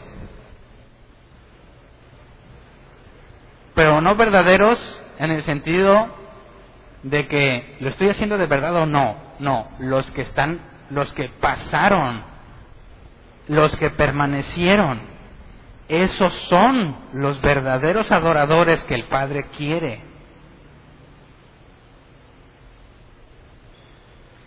Entonces dice que la prueba, doquimé, o sea, la paciencia me da mi certificado, soy auténtico. ¿Y eso qué? Dice, la prueba produce esperanza. La palabra es elpis, expectativa de lo que es seguro, confianza. Ah, ¿por qué? Porque si soporté, llega el momento en que Dios dice ya, obtienes, dices, si pude, si soy. Y eso me da esperanza para continuar. ¿Por qué? Porque yo sé que si por alguna razón vuelvo a caer en una situación similar, Dios ya me libró de una. Dios me enseñó de qué se trata. Se trata de soportar hasta que Él diga ya. Así que jamás, jamás voy a estar en la misma condición interna ante una situación crítica. Porque Dios ya me mostró cómo trabaja. Por eso tengo la esperanza de que un día voy a estar con Él, por lo que me ha pasado. Así es como aprendemos a estar seguros de lo que esperamos. Por eso fe es ser persuadido por Dios. ¿Cómo te convenció? ¿Porque sentiste bien bonito? ¿Porque perdiste el control de ti mismo? No, por medio de la tribulación que Él mismo autorizó para que yo viviera. Ahora, quienes pasan por este proceso conocen a Dios de una forma íntima, de una forma profunda y genuina, y se desarrolla una confianza muy fuerte. Y es fácil identificar cuando te predican a un Dios distinto. Porque imagínate, pasas esa situación, adquieres la prueba, tu certificado, tienes esperanza, y llega, alguien y te dicen, no hermano, es que Dios no quiere que tú tengas problemas. Dios no quiere que tú seas pobre. Dios no quiere que tú estés batallando. Echa fuera de una vez esa pobreza. Dices, ay, por favor, por favor. Además que es completamente contrario a la escritura, no se parece a lo que yo viví con él. No se parece a lo que le, no se parece a cómo le fue a Pablo. ¿Cómo le fue a Pablo? Por eso un predicador dijo, si tú quisieras medir el amor de Dios en base a tus comodidades y a tu salud y a tu comodidad, o sea, la forma en la que vives, Dios odiaba a Pablo. ¿Cómo le fue a Pablo? ¿Cuántas veces apedreado, naufragado, encarcelado, latigueado? Si tú quisieras medirlo así, pues Pablo sería hijo del diablo entonces, por cómo, cómo vivió. Pero no, es, ahí está el sello de autenticidad, porque nadie puede negarse a sí mismo de tal forma. A menos que se cumpla lo que dicen Romanos, que más adelante entraremos. Por medio de Jesús, el mundo está crucificado para mí y yo muerto para el mundo. Ya no tiene la misma influencia. Soporté algo que es contrario, que me destruye, lo soporté porque estoy confiando en Él y me mostró que ahí estaba y que nunca me dejó y que en el momento correcto lo cambió. Así que eso te hace genuino. Regresemos a las palabras de Jesús. Ok. Cuando le dice a la samaritana, vamos a leer Juan 4, 21 al 23. Dice, créeme mujer, que se acerca la hora en que ni en este monte ni en Jerusalén adorarán ustedes al Padre. Ahora ustedes adoran lo que no conocen. Nosotros adoramos lo que conocemos porque la salvación proviene de los judíos. ¿Entiendes a qué se refiere? ¿Qué está haciendo la samaritana? Dice que adora a Dios. ¿Y cómo vive? no hay muchos, lamentablemente, no hay muchos creyentes así. Así que lo primero que le dice es que, mira, tú no conoces lo que adoras. ¿Cómo sabe que no lo conoce? Por la vida que lleva. Eso no, puede, eso no se puede fingir. Por sus frutos los conoceréis. Así que dice, tú no conoces lo que adoras, por eso no adoras como debe de ser, no eres un genuino adorador, no tienes la prueba de autenticidad, no has pasado por ahí, no vas a poder adorarlo como Dios quiere si no has pasado por ahí. Así que si tú eres un creyente y no quieres tener problemas, estás en problemas. Por eso se dice Pablo con la frente en alto. Obviamente en la primera vez no vas a tener la frente en alto, ¿verdad? Porque no sabes lo que está pasando. Pero imagínate, Pablo, lo meten en la cárcel la primera vez. ¿Qué habrá pensado? ¿Qué pensó Juan el Bautista cuando lo metieron en la cárcel? Pregúntenle a Jesús si es él. Hubo una crisis. Pablo, la primera vez que lo encarcelan, bueno, quizás yo había visto cómo otros los encarcelaban. Decían, bueno, no es nuevo. Pero quizás puede decir, a lo mejor hice algo mal, estoy en pecado, ¿Qué, podía hacer Pablo para salirse de la cárcel? Nada, no hay salida. ¿Hasta qué? Hasta que Dios movía, o como en algunos casos de los apóstoles, temblaba y se caían las, los cerrojos, algo. Pero sabe que depende completamente de lo que Dios haga. Imagínate, sale, feliz, lo vuelven a encarcelar, ¿se va a sentir como la primera vez? No, ya sabe.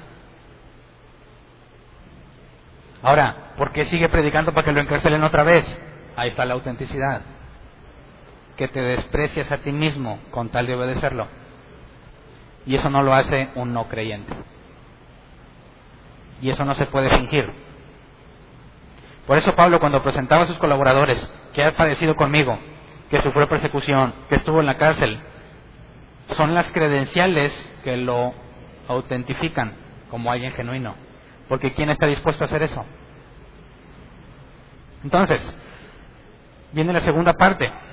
Se acerca la hora y ha llegado ya en que los verdaderos adoradores, ya entendemos esa parte, ¿verdad? Rendirán culto al Padre en espíritu y en verdad. Esa es la, segunda parte. ¿Qué es en espíritu y en verdad? Entonces no es perder el control, ¿verdad? Y quiero darte evidencia de eso. Primera de Corintios 14, 23. Porque aunque cuando lleguemos a Corintios lo vamos a ver a profundidad, quiero que veamos estas partes dice, así que si toda la iglesia se reúne y todos hablan en lenguas y entran algunos que no entienden o no creen, ¿no dirán que ustedes están locos? Entonces, sería imposible, bíblicamente hablando, que adorar en espíritu sea perder el control, porque pareces loco. Y Pablo habla de que eso es tropiezo para los incrédulos o para los que no entienden. Entonces, es imposible, bíblicamente hablando, que una persona ah, se ponga y le atribuya ese comportamiento desenfrenado al Espíritu Santo. No es bíblico. Pablo enseña que si vas a hablar en lenguas, tiene que haber turnos y tiene que ser en orden. Así que leamos del 26 al 33. Dice, ¿qué concluimos, hermanos? Que cuando se reúnan, cada uno puede tener un himno, fíjate, habla de cantar, ¿verdad? Una enseñanza, una revelación, un mensaje en lenguas o una interpretación. Todo esto debe hacerse para edificación de la iglesia. Si se habla en lenguas, que hablen dos o cuando mucho tres, cada uno por turno y que alguien interprete. Si no hay intérprete, que guarden silencio en la iglesia y cada uno hable para sí mismo y para Dios. Así que de entrada, si en un lugar que se llama iglesia de Jesús pierden el control y se ponen como locos, aquí hay un problema, ¿verdad? Si realmente el Espíritu Santo te está moviendo a hacerlo, ¿podría el Espíritu moverte a algo contrario a la Escritura? No. Entonces, quien pone todo ese desorden no es el Espíritu Santo. ¿Quién es? No tengo idea. Porque no son los demonios. No puedo tampoco irme a ese extremo. No sé, sus propias emociones, lo que sea. Pero no puede ser el Espíritu Santo. Y luego dice, en cuanto a los profetas, que hablen dos o tres y que los demás examinen con cuidado lo dicho. Pausa. Este, este me gusta mucho. Porque ¿qué hacen los profetas modernos? Dice, ahora les profetizo, como apóstol, no sé qué, no sé qué, que este es el año en el que todo va bien. ¿Sí o no? En esas iglesias, todos los años, ese es el año, ¿verdad? Este es el año de éxito, este es el año de crecimiento, este es el año de desarrollo. ¿Y cuál era el del año pasado? Ah, este es el año de la provisión, este es el año. ¿Y el antepasado? También era del éxito, pero Dios nos dio otra chance ahora, que algunos no llegaron. Y qué extraño. ¿Y qué debes de hacer cuando alguien profetice? Examinen con cuidado lo dicho. Cosa que muchos creyentes no hacen, se la creen. Dicen, no, tú ten fe y decláralo junto conmigo, créelo. No se supone que cuando alguien diga, Dios me dijo esto, todos los que estamos aquí debemos saber, examinemos lo dicho. ¿Y por qué hay que examinarlo? Que posiblemente me quiere hacer tonto. Dice, si alguien que está sentado recibe una revelación, el que esté hablando se da la palabra. O sea, no todos al mismo tiempo. Así todos pueden profetizar por turno, para que todos reciban instrucción y aliento. El don de profecía está bajo el control de los profetas, porque Dios no es un Dios de desorden, sino de paz como es costumbre en las congregaciones de los creyentes. Así que, cuando hablamos de que adores en espíritu y en verdad, no estamos hablando de perder el control, de ser tomado por una presencia espiritual y hacer cosas descontroladamente. No es correcto, bíblicamente hablando. Entonces, ¿qué es en espíritu y en verdad? Sacamos lo emocional. Lo emocional no tiene nada que ver. ¿Eres un verdadero adorador? chido, ahora tienes que hacerlo en espíritu y en verdad. ¿Qué significa eso? Dice Juan 4:23, bueno, ese es el que leímos principalmente, ¿verdad? Pero en la TLA, vamos a eh, Juan 4, 21 al 23 otra vez, traducción lenguaje actual.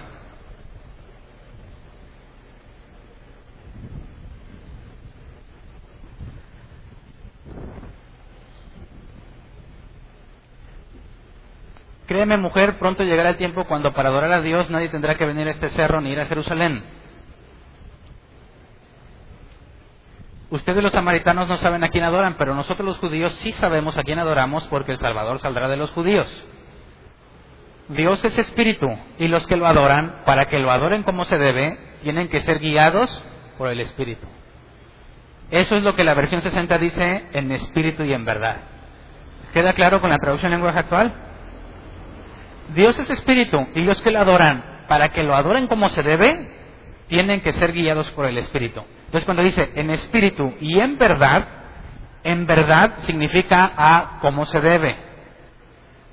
Y en espíritu es ser guiados por el espíritu.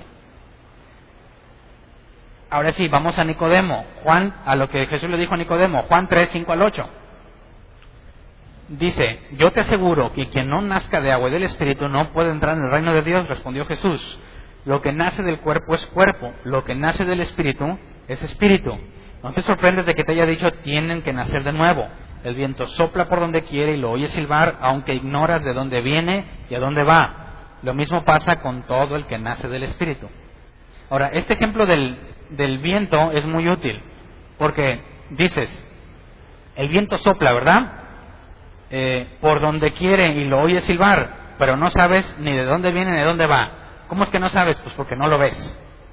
No puedes decir, mira, ahí viene, una corriente de aire por acá. No puedes decir, ¿o para dónde se fue el aire? Para allá. No se puede, pero lo sientes.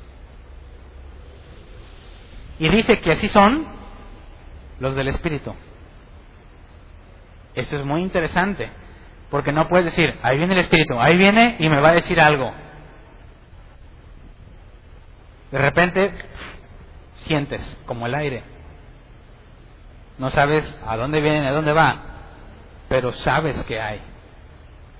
Por eso la palabra espíritu en el original es viento, soplo.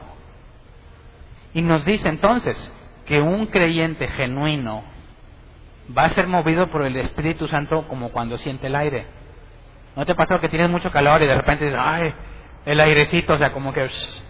Bueno, así es la analogía que Dios pone con respecto al Espíritu Santo. Así que cuando oras y dices, Señor, quiero que me hables, ¿tú puedes predecirlo? ¿Puedes ponerle una hora y un lugar a Dios para que te hable? ¿No? Irás a orar muchísimas veces, meses y meses, y un día de repente vas a sentir que te va a dar una instrucción, que te va a decir algo. No sabes si venía o si iba, no sabes, pero de repente cuando Él quiere. Y entonces tienes que ser guiado por lo que recibiste.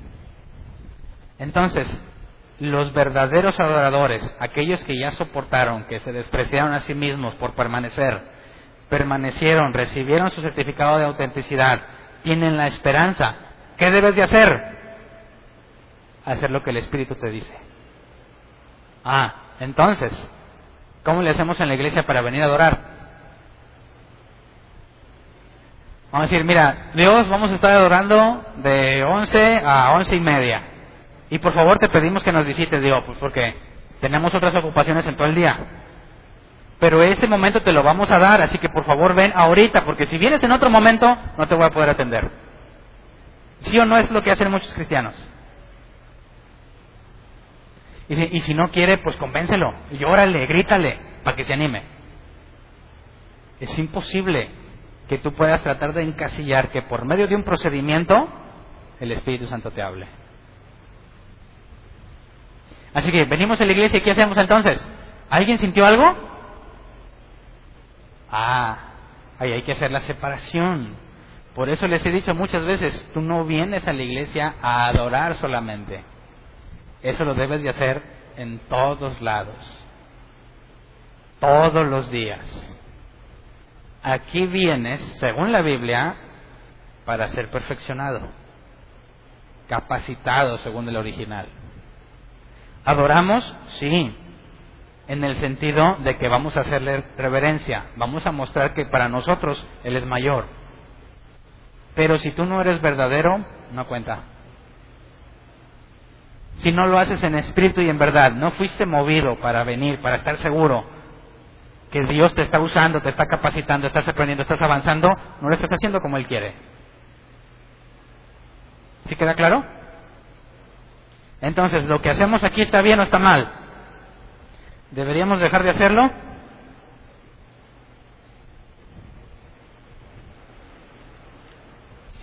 Por último, Juan 3, 9 al 11.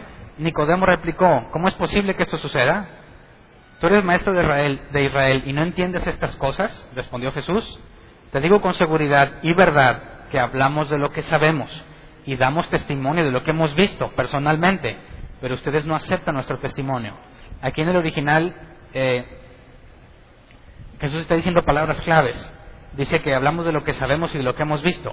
La palabra sabemos es oída, que se traduce como ver y por lo tanto creer, conocer por experiencia.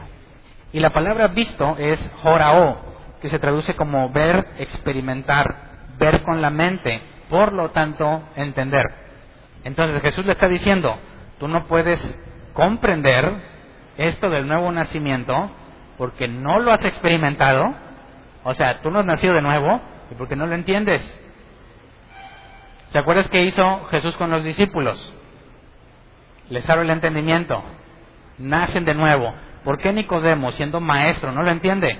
Jesús le dice, no has nacido de nuevo, no tienes el entendimiento abierto. Entonces, ¿podría ser genuino, verdadero adorador si no nacido de nuevo?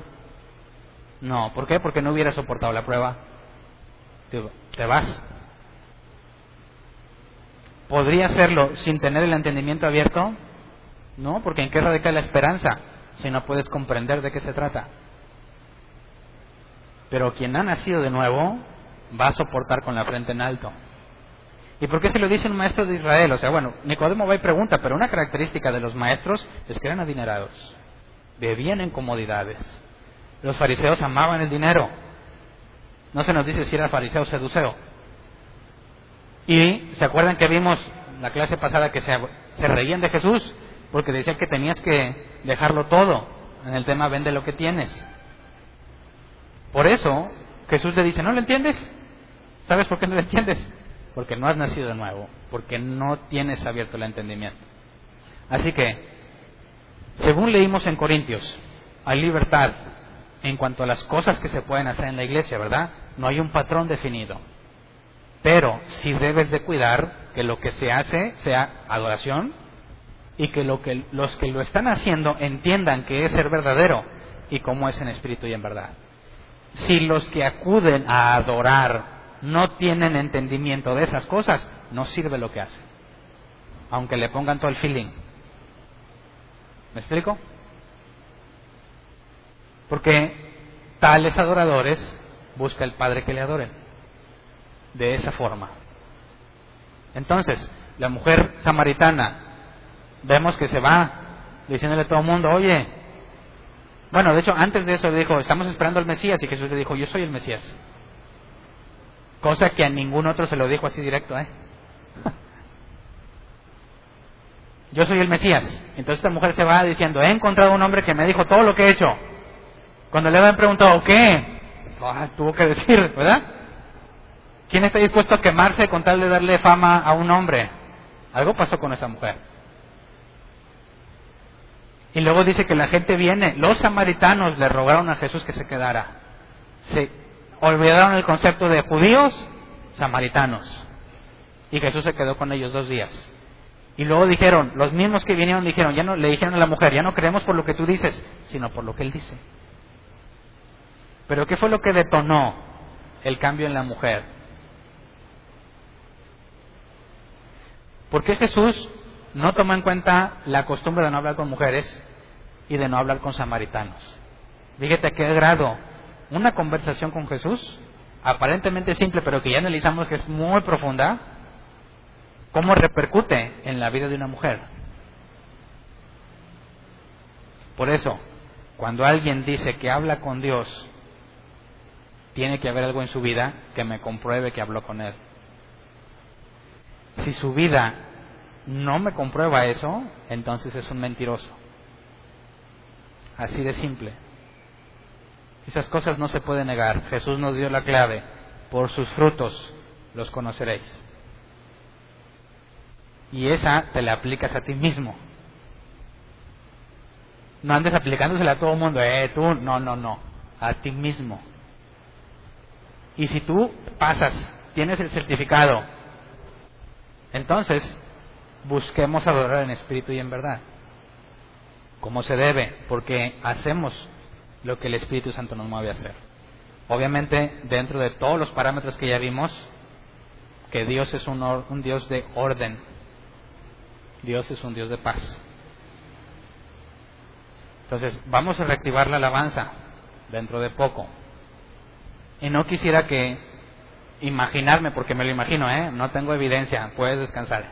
Me lo imagino, que haya personas que se hayan estado aguantando este periodo que no hubo, y ya que hubo, ahora sí se van a deschongar. No vayas a hacer eso. En el contexto bíblico, puedes concentrarte y lo que sea, sí, pero no desconectes tu cerebro. Y aparte, habrá un propósito de Dios en eso, pero no tenemos para comprar instrumentos chidos, audio chido, iluminación, yo quiero pensar que además de que estamos pobres, hay un propósito también con eso. Nuestra intención no es manipularte, ni hacer que entres a un lugar donde todo se apaga y todo es cantamos y somos felices. No, no, no te despegues de la realidad. Lo que cantas tiene que ser pensado. Tienes que saber qué estás haciendo, no dices, quién sabe, estoy, tú eres algo para siempre. Y no puede ser que hagas semejante barbaridad. cantando la de Magneto, ¿verdad? Eh, eso es un ejemplo de desconectar tu cerebro y simplemente dejar llevar por tus emociones. No lo hagas. Seamos verdaderos adoradores, que yo sé que a muchos les ha ido como en feria, ¿verdad? Y han aguantado. Yo sé que aquí hay muchos auténticos. Hagámoslo como se debe. ¿Ok? Es todo. Vamos a ponernos de pie, vamos a orar.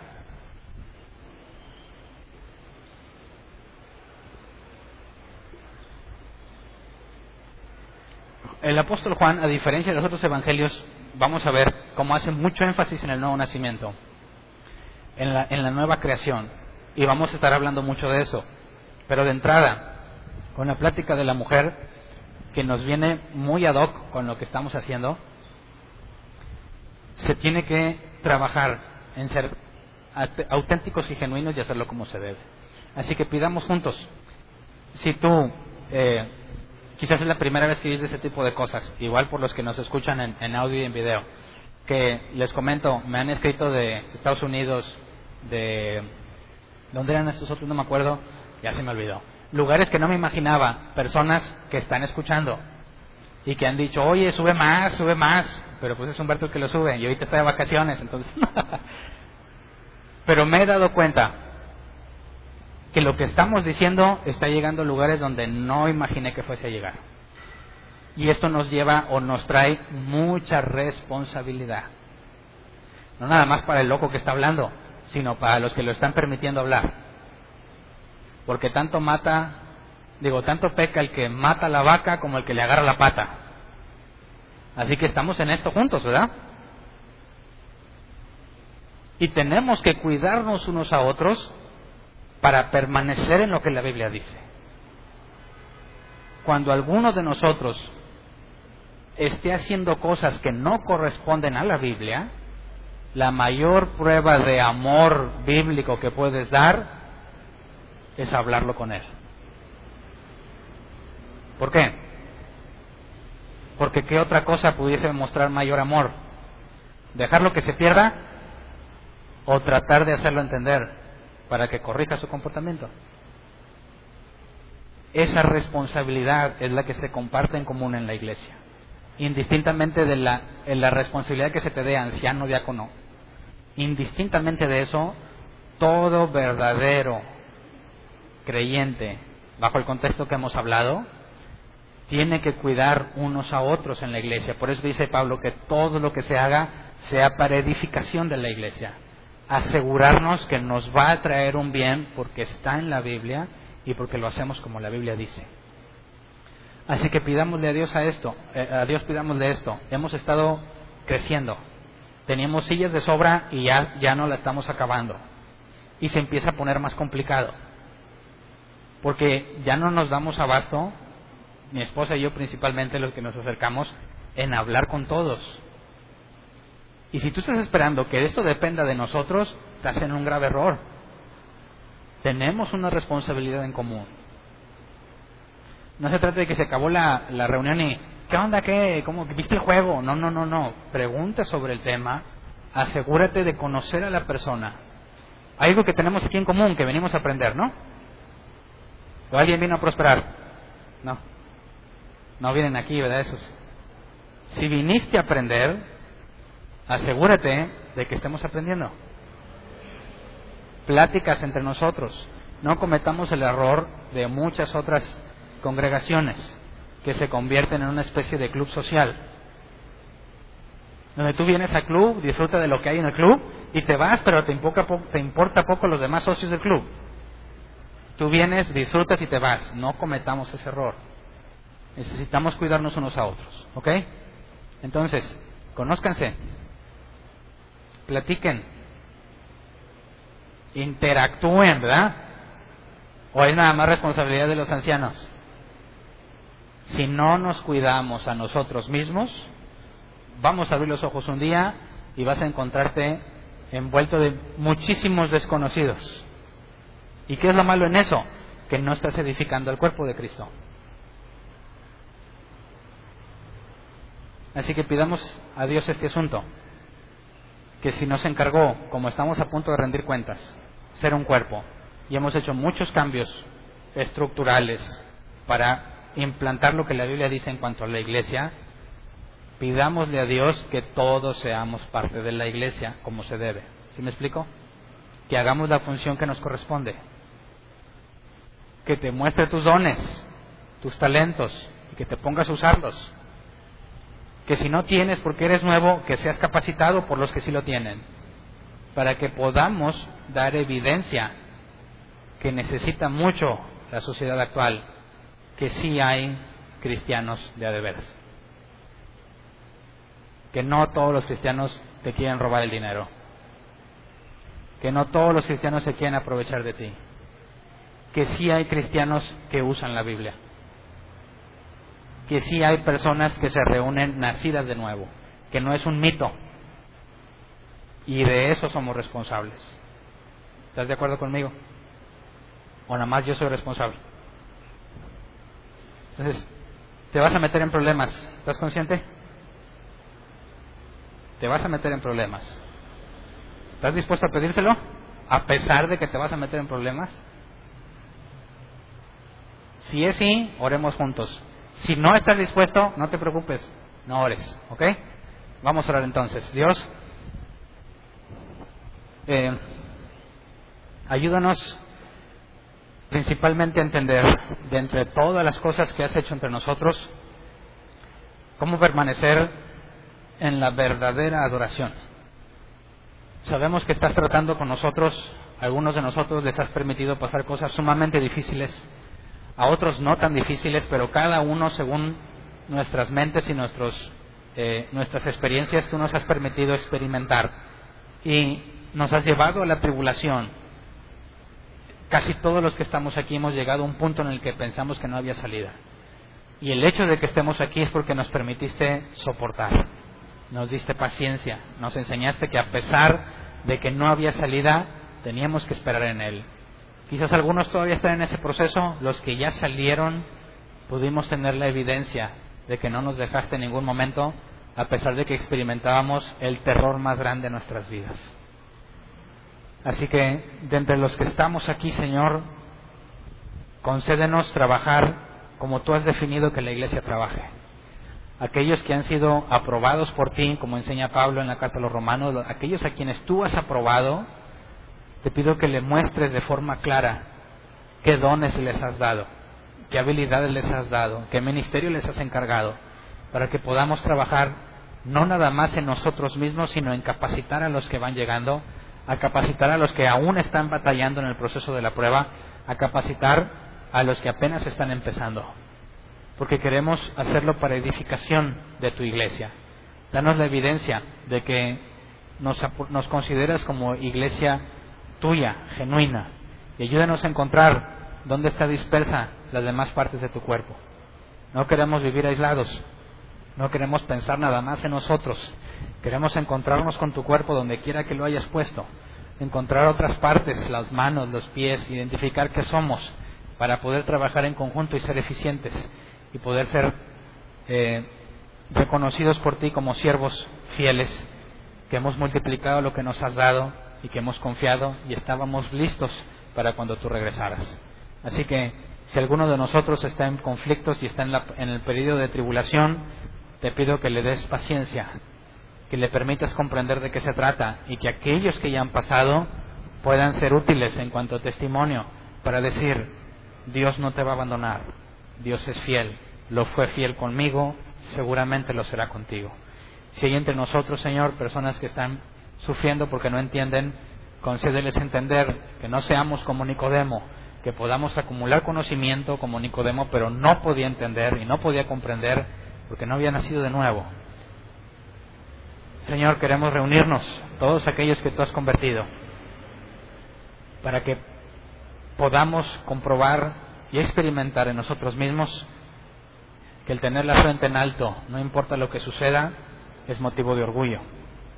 Confiar en ti, en lo que estás haciendo y en lo que vas a hacer, cuando vemos que hay personas que están escuchando lo que aquí se dice y están dándose cuenta de los errores que cometían, sabemos que no puede proceder sino de ti, Señor y te pedimos que nos sostengas, que nos permitas ser fieles para mostrar que tú vives, que tú reinas y que tienes poder. Gracias por lo que has hecho entre nosotros y por lo que vas a hacer. Amén. Pueden sentarse. Avisos. Otra cosa que me ha dado mucho gusto, pero nunca les digo, gracias, es que personas también de aquí, del país y de Monterrey, escuchan las predicaciones y algo pasa con ellos que ya no están en paz. Que dicen, es que no lo veía, no lo entendía y ha habido cambios y se han metido en problemas. Hay personas que me escriben, Hernán, por causa de esto, ya no me quieren en mi iglesia, ya me corrieron, ya no me hablan, me quitaron el puesto que tenía, muchas, muchas cosas que han estado sucediendo, que ya les pasó, ya nos pasaron a nosotros, ¿verdad? Entonces, Dios está haciendo lo mismo y es motivo de, de alegría, porque esas cosas no se pueden provocar, son cosas que solamente Dios puede hacer. Y si les está haciendo, no se nos olvide que hay personas que te están viendo y que hay que no aparentar, vivir como debemos de vivir para que indirectamente demos el ejemplo correcto del cristianismo. ¿Ok? Personas que nos visitan por primera vez, Gabriela Terán, ¿le pueden poner de pie? Gabriela Terán, un aplauso por favor. Puedes sentarte. Qué gusto. Esperemos que no sea tiempo de okis, que hayas aprendido algo útil. Y preguntas. ¿Quién tiene una pregunta? No bajes la mano hasta que tenga el micrófono, ¿verdad? Pero mientras habla, sí la puedes bajar.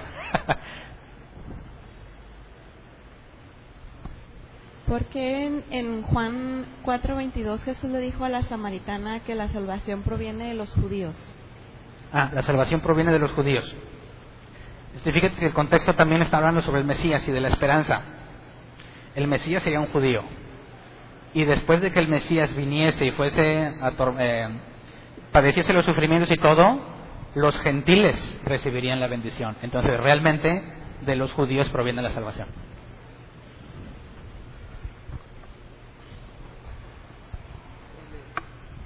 En, Segunda de Reyes 20, no, 29 dice, sin embargo todos estos pueblos se fabricaron sus propios dioses en las ciudades donde vivían, hablando de los samaritanos y los colocaron en los altares paganos que habían construido los samaritanos.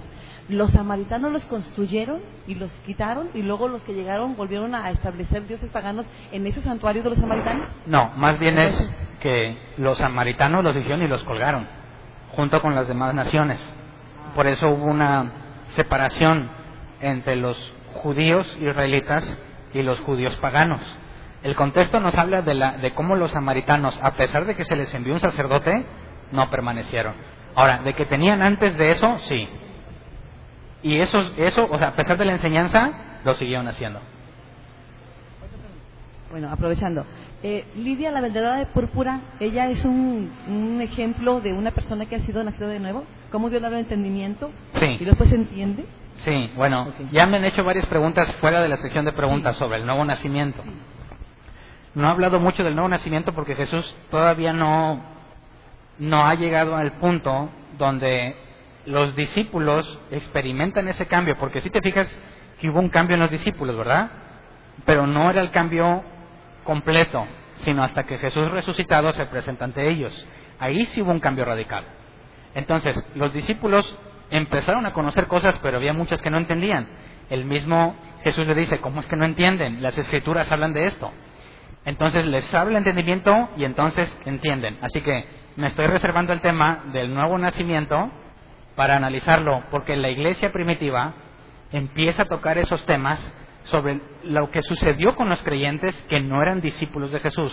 Y ahí va a venir muy, muy útil entender todo el proceso del nuevo nacimiento. Así que ténganme paciencia, por favor. ¿Alguien más?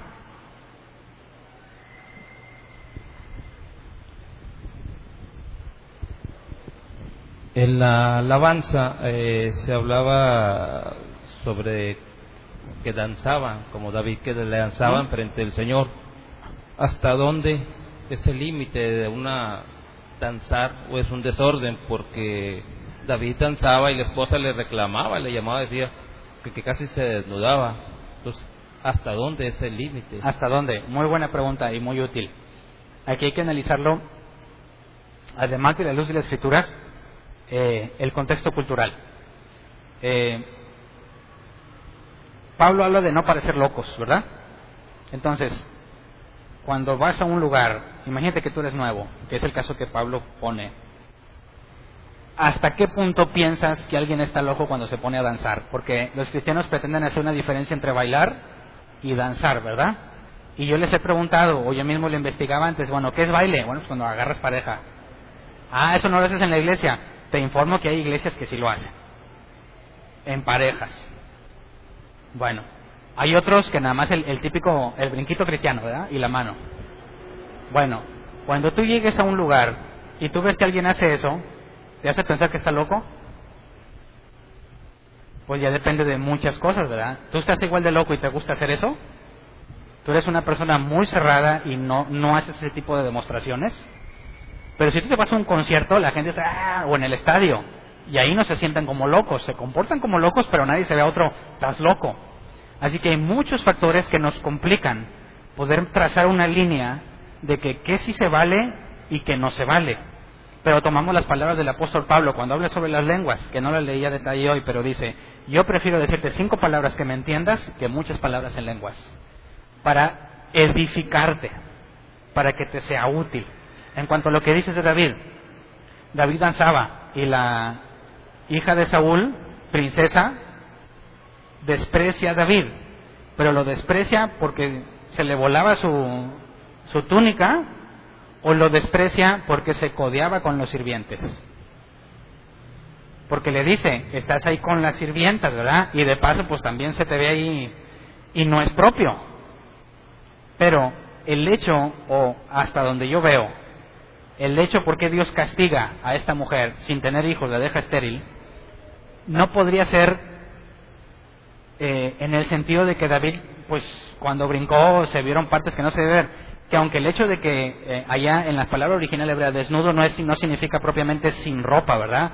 Sino con ropa interior. Si eso fuese, que es de que se le viera, y ella dice, es que se te ve, está mal, ¿por qué Dios no dijo nada? ¿Me explico? Pero el hecho de que Dios le haya castigado a ella, porque aparte se menciona que te estás codeando con la servidumbre, hace ver, desde mi perspectiva, y pueden estar en desacuerdo porque la Biblia no lo dice claramente, hace ver que hay un desprecio por la gente con la que se rodea, más que por el hecho de danzar. ¿Sí me explico? Entonces, ¿cómo le hacemos nosotros? Si tú tienes ganas de aventarte unos paquitos, pues no lo sé y vamos a empezar a experimentar ese tipo de cosas que hace mucho ni siquiera nos hemos topado. Pero créeme que vamos a ser sinceros en el sentido de que si tú empiezas a agarrar acá unos pases bien acá, aunque yo entiendo o yo pueda conocer tu vida y yo puedo decir, bueno, está feliz porque Dios le acaba de conceder esto, puede haber muchas personas que digan, ¿qué, le, qué onda con este, verdad? Y te vamos a pedir que te refrenes a hacerlo. ¿Por qué? porque puedes llegar a tu casa y hacerlo a gusto.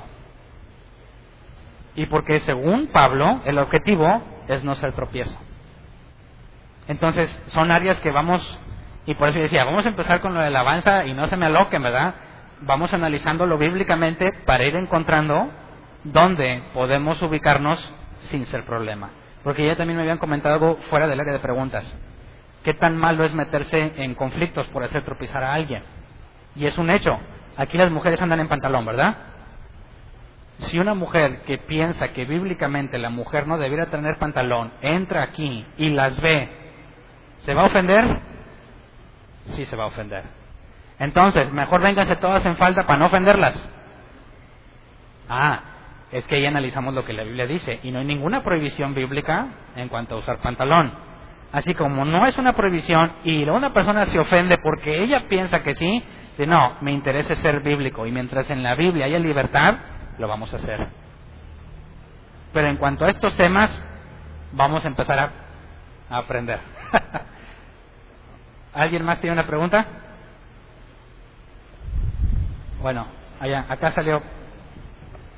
Sí, bien. Eh, en cuanto al texto de versículo, bueno, en, en una preposición que usa ahí en la Reina Valera habla de lugar, cuando dice, ni en este monte ni en Jerusalén.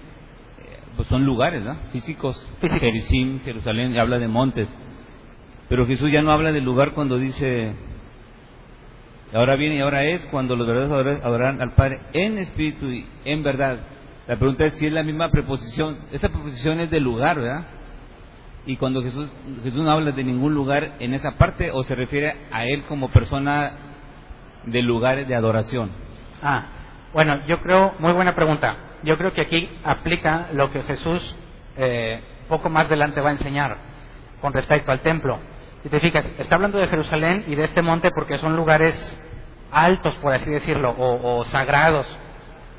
Cuando Jesús entra al templo y le dicen, ¿qué señal nos das para que hagas esto? Dijo, destruyan el templo y yo lo reedificaré en tres días. Y Juan hace la aclaración, se refiere a su cuerpo. Entonces, eso es interesante porque Jesús habla del templo, no del templo, sino de Él. Y es un lugar.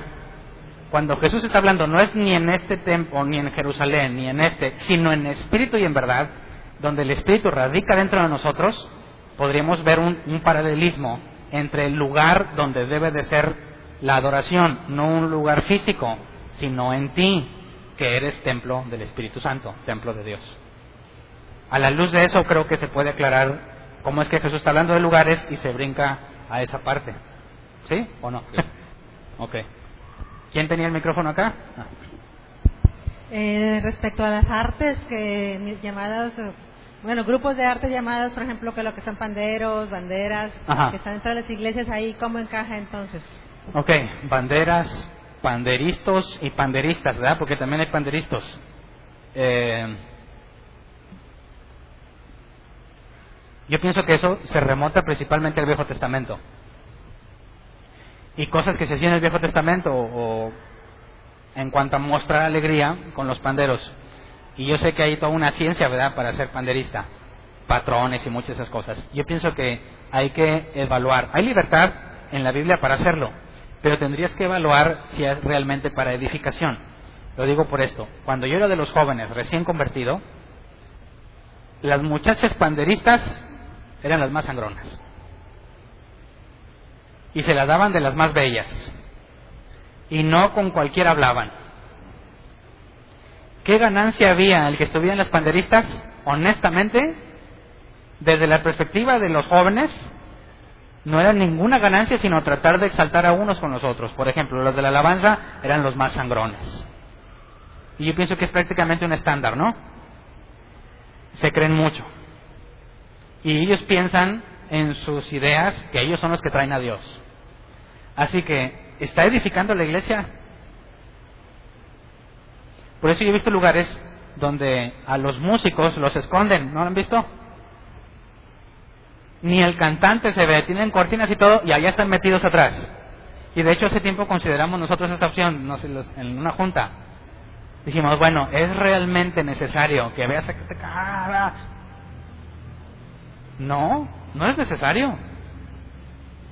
Y consideramos, no tomamos una decisión al respecto de, de por qué no nos escondemos atrás de la lona. ¿Por qué? Porque ¿cuál es el objetivo? No que estés viendo a los que tocan, porque no es un show. No es que vienes a ver, ah, mira la pandera, ah, se equivocó la del pandero. Porque tenemos la tendencia a estar acostumbrados a que te sientas a ver la tele, pues te tienen que entretener, ¿verdad? Vas a la iglesia y pues que te entretengan. Y realmente muchas personas, en lugar de estar poniendo atención en lo que se está cantando, están echándole el ojo al que está delante. Entonces, sí hay libertad para hacerlo, pero hay que ser muy cuidadosos en medir si realmente es edificación o no. Alguien más había levantado, ya no sé el orden, ¿eh? pero ahí los de micrófonos ayúdenme.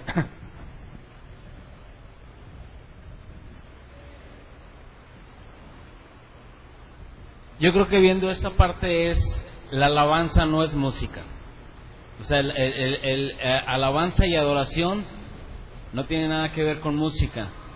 Yo diría, ahorita se, se habló, ¿no? ¿Qué pasa si al escuchar los tambores, las guitarras y todo eso, alguien se levanta y empieza a brincar y, y- a danzar? Yo, yo cuestionaría, ¿estás, ¿estás reaccionando a la música o a la palabra? No, es que lo que estamos cantando glorifica a Dios. Ok, ¿y la predicación no glorifica a Dios? ¿Por qué nadie con la predicación se ha levantado a danzar? Que no predico con ritmo, ¿verdad? ¿Por qué no predicas con ritmo exactamente, no? Entonces, en mi concepto es, la música incita, o sea, los tambores es un llamado, las tribus y todo eso eran tambores, y eran, eran incitaban a, a la alerta, eh, eh, los mismos judíos, las trompetas, toda esa serie de instrumentos incitaban a estar alertas y, y a mantenerte en un estatus, en, en una condición para hacer X o cual cosa. En las iglesias, tristemente hacemos más cosas por tradición que por conocimiento. Entonces podemos caer, ah, es que una iglesia debe de haber música, debe de haber una batería, una guitarra eléctrica, una guitarra acústica. O los más conservadores, no, es que no debe de haber una batería porque esas son del diablo. Debe de haber un órgano. Bueno, ¿y los órganos de dónde vienen? Vienen de las cantinas. Entonces, son cuestiones que, que muchas veces necesitamos entender que no es la música la que nos va a llevar a la adoración y la alabanza, es la palabra. Entonces, si en la palabra tienes un conocimiento, aquello va a ser un complemento. Puede haber libertad, sí, puede haber panderos y todo eso, pero yo quería en la cuestión, si yo algún día veo algún panderista aquí o alguien que está danzando, antes, antes que verlo danzar voy a cuestionar cómo es su vida espiritual. Si verdaderamente es una persona que ama a Dios y no dentro de la iglesia, fuera de la iglesia voy a decir, Dios lo está utilizando. Pero si en la, si en la alabanza se exalta y hace muchísimas cosas y en la predicación en todo anda en otro lado, hombre, este es un cuate carnal. Pues sí, pero también eh, es un tema delicado porque no lo puedes generalizar. Imagínate, vete a República Dominicana, eh, cómo son allá las reuniones. Y son personas que están muy acostumbradas a manifestar su alegría por medio de la música y los ritmos. Tiene algo de malo. Imagínate que yo estuve pidiéndole a Dios que, no sé, me concediera que me aceptara en la universidad. Y ese día me acaban de dar la noticia y yo vengo feliz de la vida. Y ponen una canción y es la excusa perfecta para yo descargar mi alegría que traigo. ¿Es malo? ¿Debiésemos prohibirlo? Pero también, eh, imagínate que llega uno por primera vez y a él no le gusta nada de ese tipo de expresar emociones y ve que se está feliz y se pone a gritar y a saltar. También se pide eh, cordura de parte del que no es tan expresivo, ¿verdad? De que, bueno, está feliz, ¿verdad? Déjalo que esté feliz, tampoco te ofendas. Ahora, pero si todos los domingos lo hace, eso ya es otra cosa. Entonces, eh, en cuanto a si ponemos música o no, eh, hay un proceso que vamos a empezar a pasar y necesitamos que todos estemos analizando ese proceso. Ahora, yo sé que los que van a subir a tocar no están locos, ¿verdad? Y como también pasan por los requisitos de la membresía de la iglesia, son personas que entienden la doctrina, que tienen evidencia de su conversión y difícilmente veríamos que van a perder el control. Yo sé que es muy común en otras partes porque no tienen ningún requisito. ¿Sabes tocar? Súbete. ¿Y a quiénes escogen? A los que toquen mejor. Completamente eh, opuesto a los requisitos bíblicos que establece la Biblia. Entonces yo pienso que tenemos a nuestro favor el hecho de decir, bueno, son personas que cumplen con los requisitos bíblicos y difícilmente deberíamos tener ese tipo de problemas. Pero vamos a experimentarlo. ¿Ok? Así como cuando dijimos, quitamos la alabanza y muchos pronosticaron, ya con eso se acabó, o sea, eso ya no es una iglesia y vas para abajo, pasó todo lo contrario, empezamos a crecer. Así que demostramos que no es la alabanza o la adoración lo que te hace aprender, ¿verdad? Pero tampoco estamos negados a tenerlo. Así que quisiera que todos entendiéramos esta parte. Vamos a pasar por ese proceso. Y hay que tolerarnos unos a otros. Hasta que encontremos el balance que funciona para edificar a las personas que venimos aquí, ¿verdad? Si te vas a otro lugar y hacen lo mismo que nosotros y no es edificación, no tienen por qué seguirlo haciendo. Se trata de que sea edificación al pueblo que se congrega ahí. ¿Ok? ¿Alguien más? ¿Había visto que allá? ¿No? Vi que alguien más había levantado la mano. Ahí. Y yo lo había visto por acá, se arrepintió a lo mejor.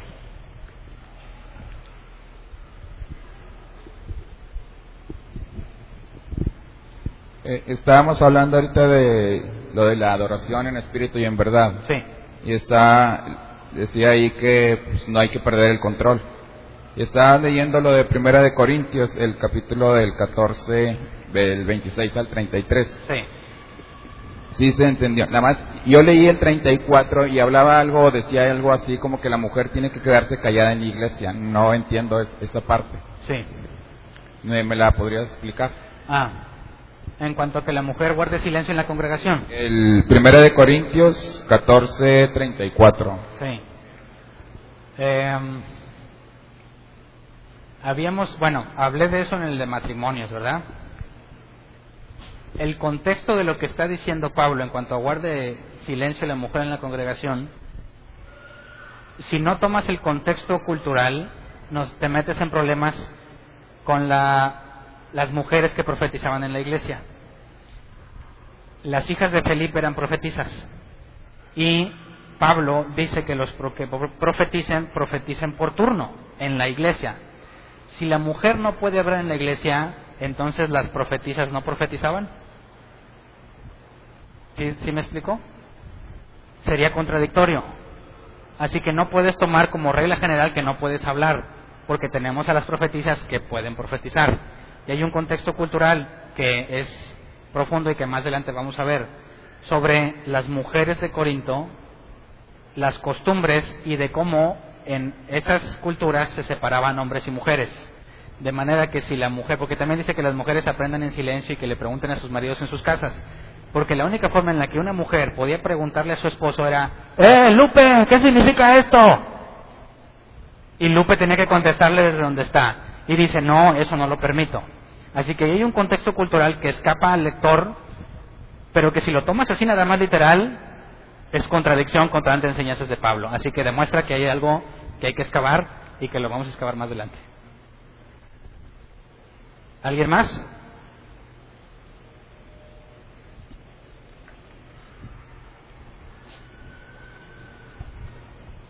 Sí, esto más que una pregunta es, es mi punto de vista este, acerca de, de la alabanza. Por ejemplo, este, al momento de estar este, con la palabra, también te puedes gozar en la palabra, pero porque Dios te, te ha dado el entendimiento de, de que tú te sientes feliz porque entendiste algo que no entendías y, y reconoces que Dios es el que te dio ese entendimiento al momento de, de venirnos a edificar aquí Sí. y estás feliz. Entonces, ¿por qué este, a lo mejor como, como dice aquí ese, mi hermano, este, al momento de los tambores te incitan o algo? Bueno, ¿y por qué restringirlo? O sea, si tú estás a lo mejor gozoso y, y, y lo entiendes, ¿por qué? Al momento de que no lo haces solamente por, por hacerlo, ¿sí me explico? O sea, como tú dices que en otras iglesias se hace y a lo mejor ya lo hacen porque así lo hacen todos, pero ya sabemos que aquí no es así. Pero tú, tú este, en ese momento estás gozoso, ¿por qué restringirlo? Porque creo que mucha gente se, se va a detener, ¿por qué? Porque no lo hacen y todos lo van a ver como, ay, nada más el sí, o como dices tú, si todos los domingos, pues ya es otra cosa, ¿eh? pero ¿por qué? Este, yo creo que, que haya libertad al momento de, de, de si una persona lo quiere hacer, pero que, que entienda el por qué lo está haciendo, ¿no? Exacto. Sí, ese es el compromiso. Si la Biblia dice que algo se debe de hacer así categóricamente, así lo hacemos. Si dice que no, no lo hacemos. Si no es claro, libertad.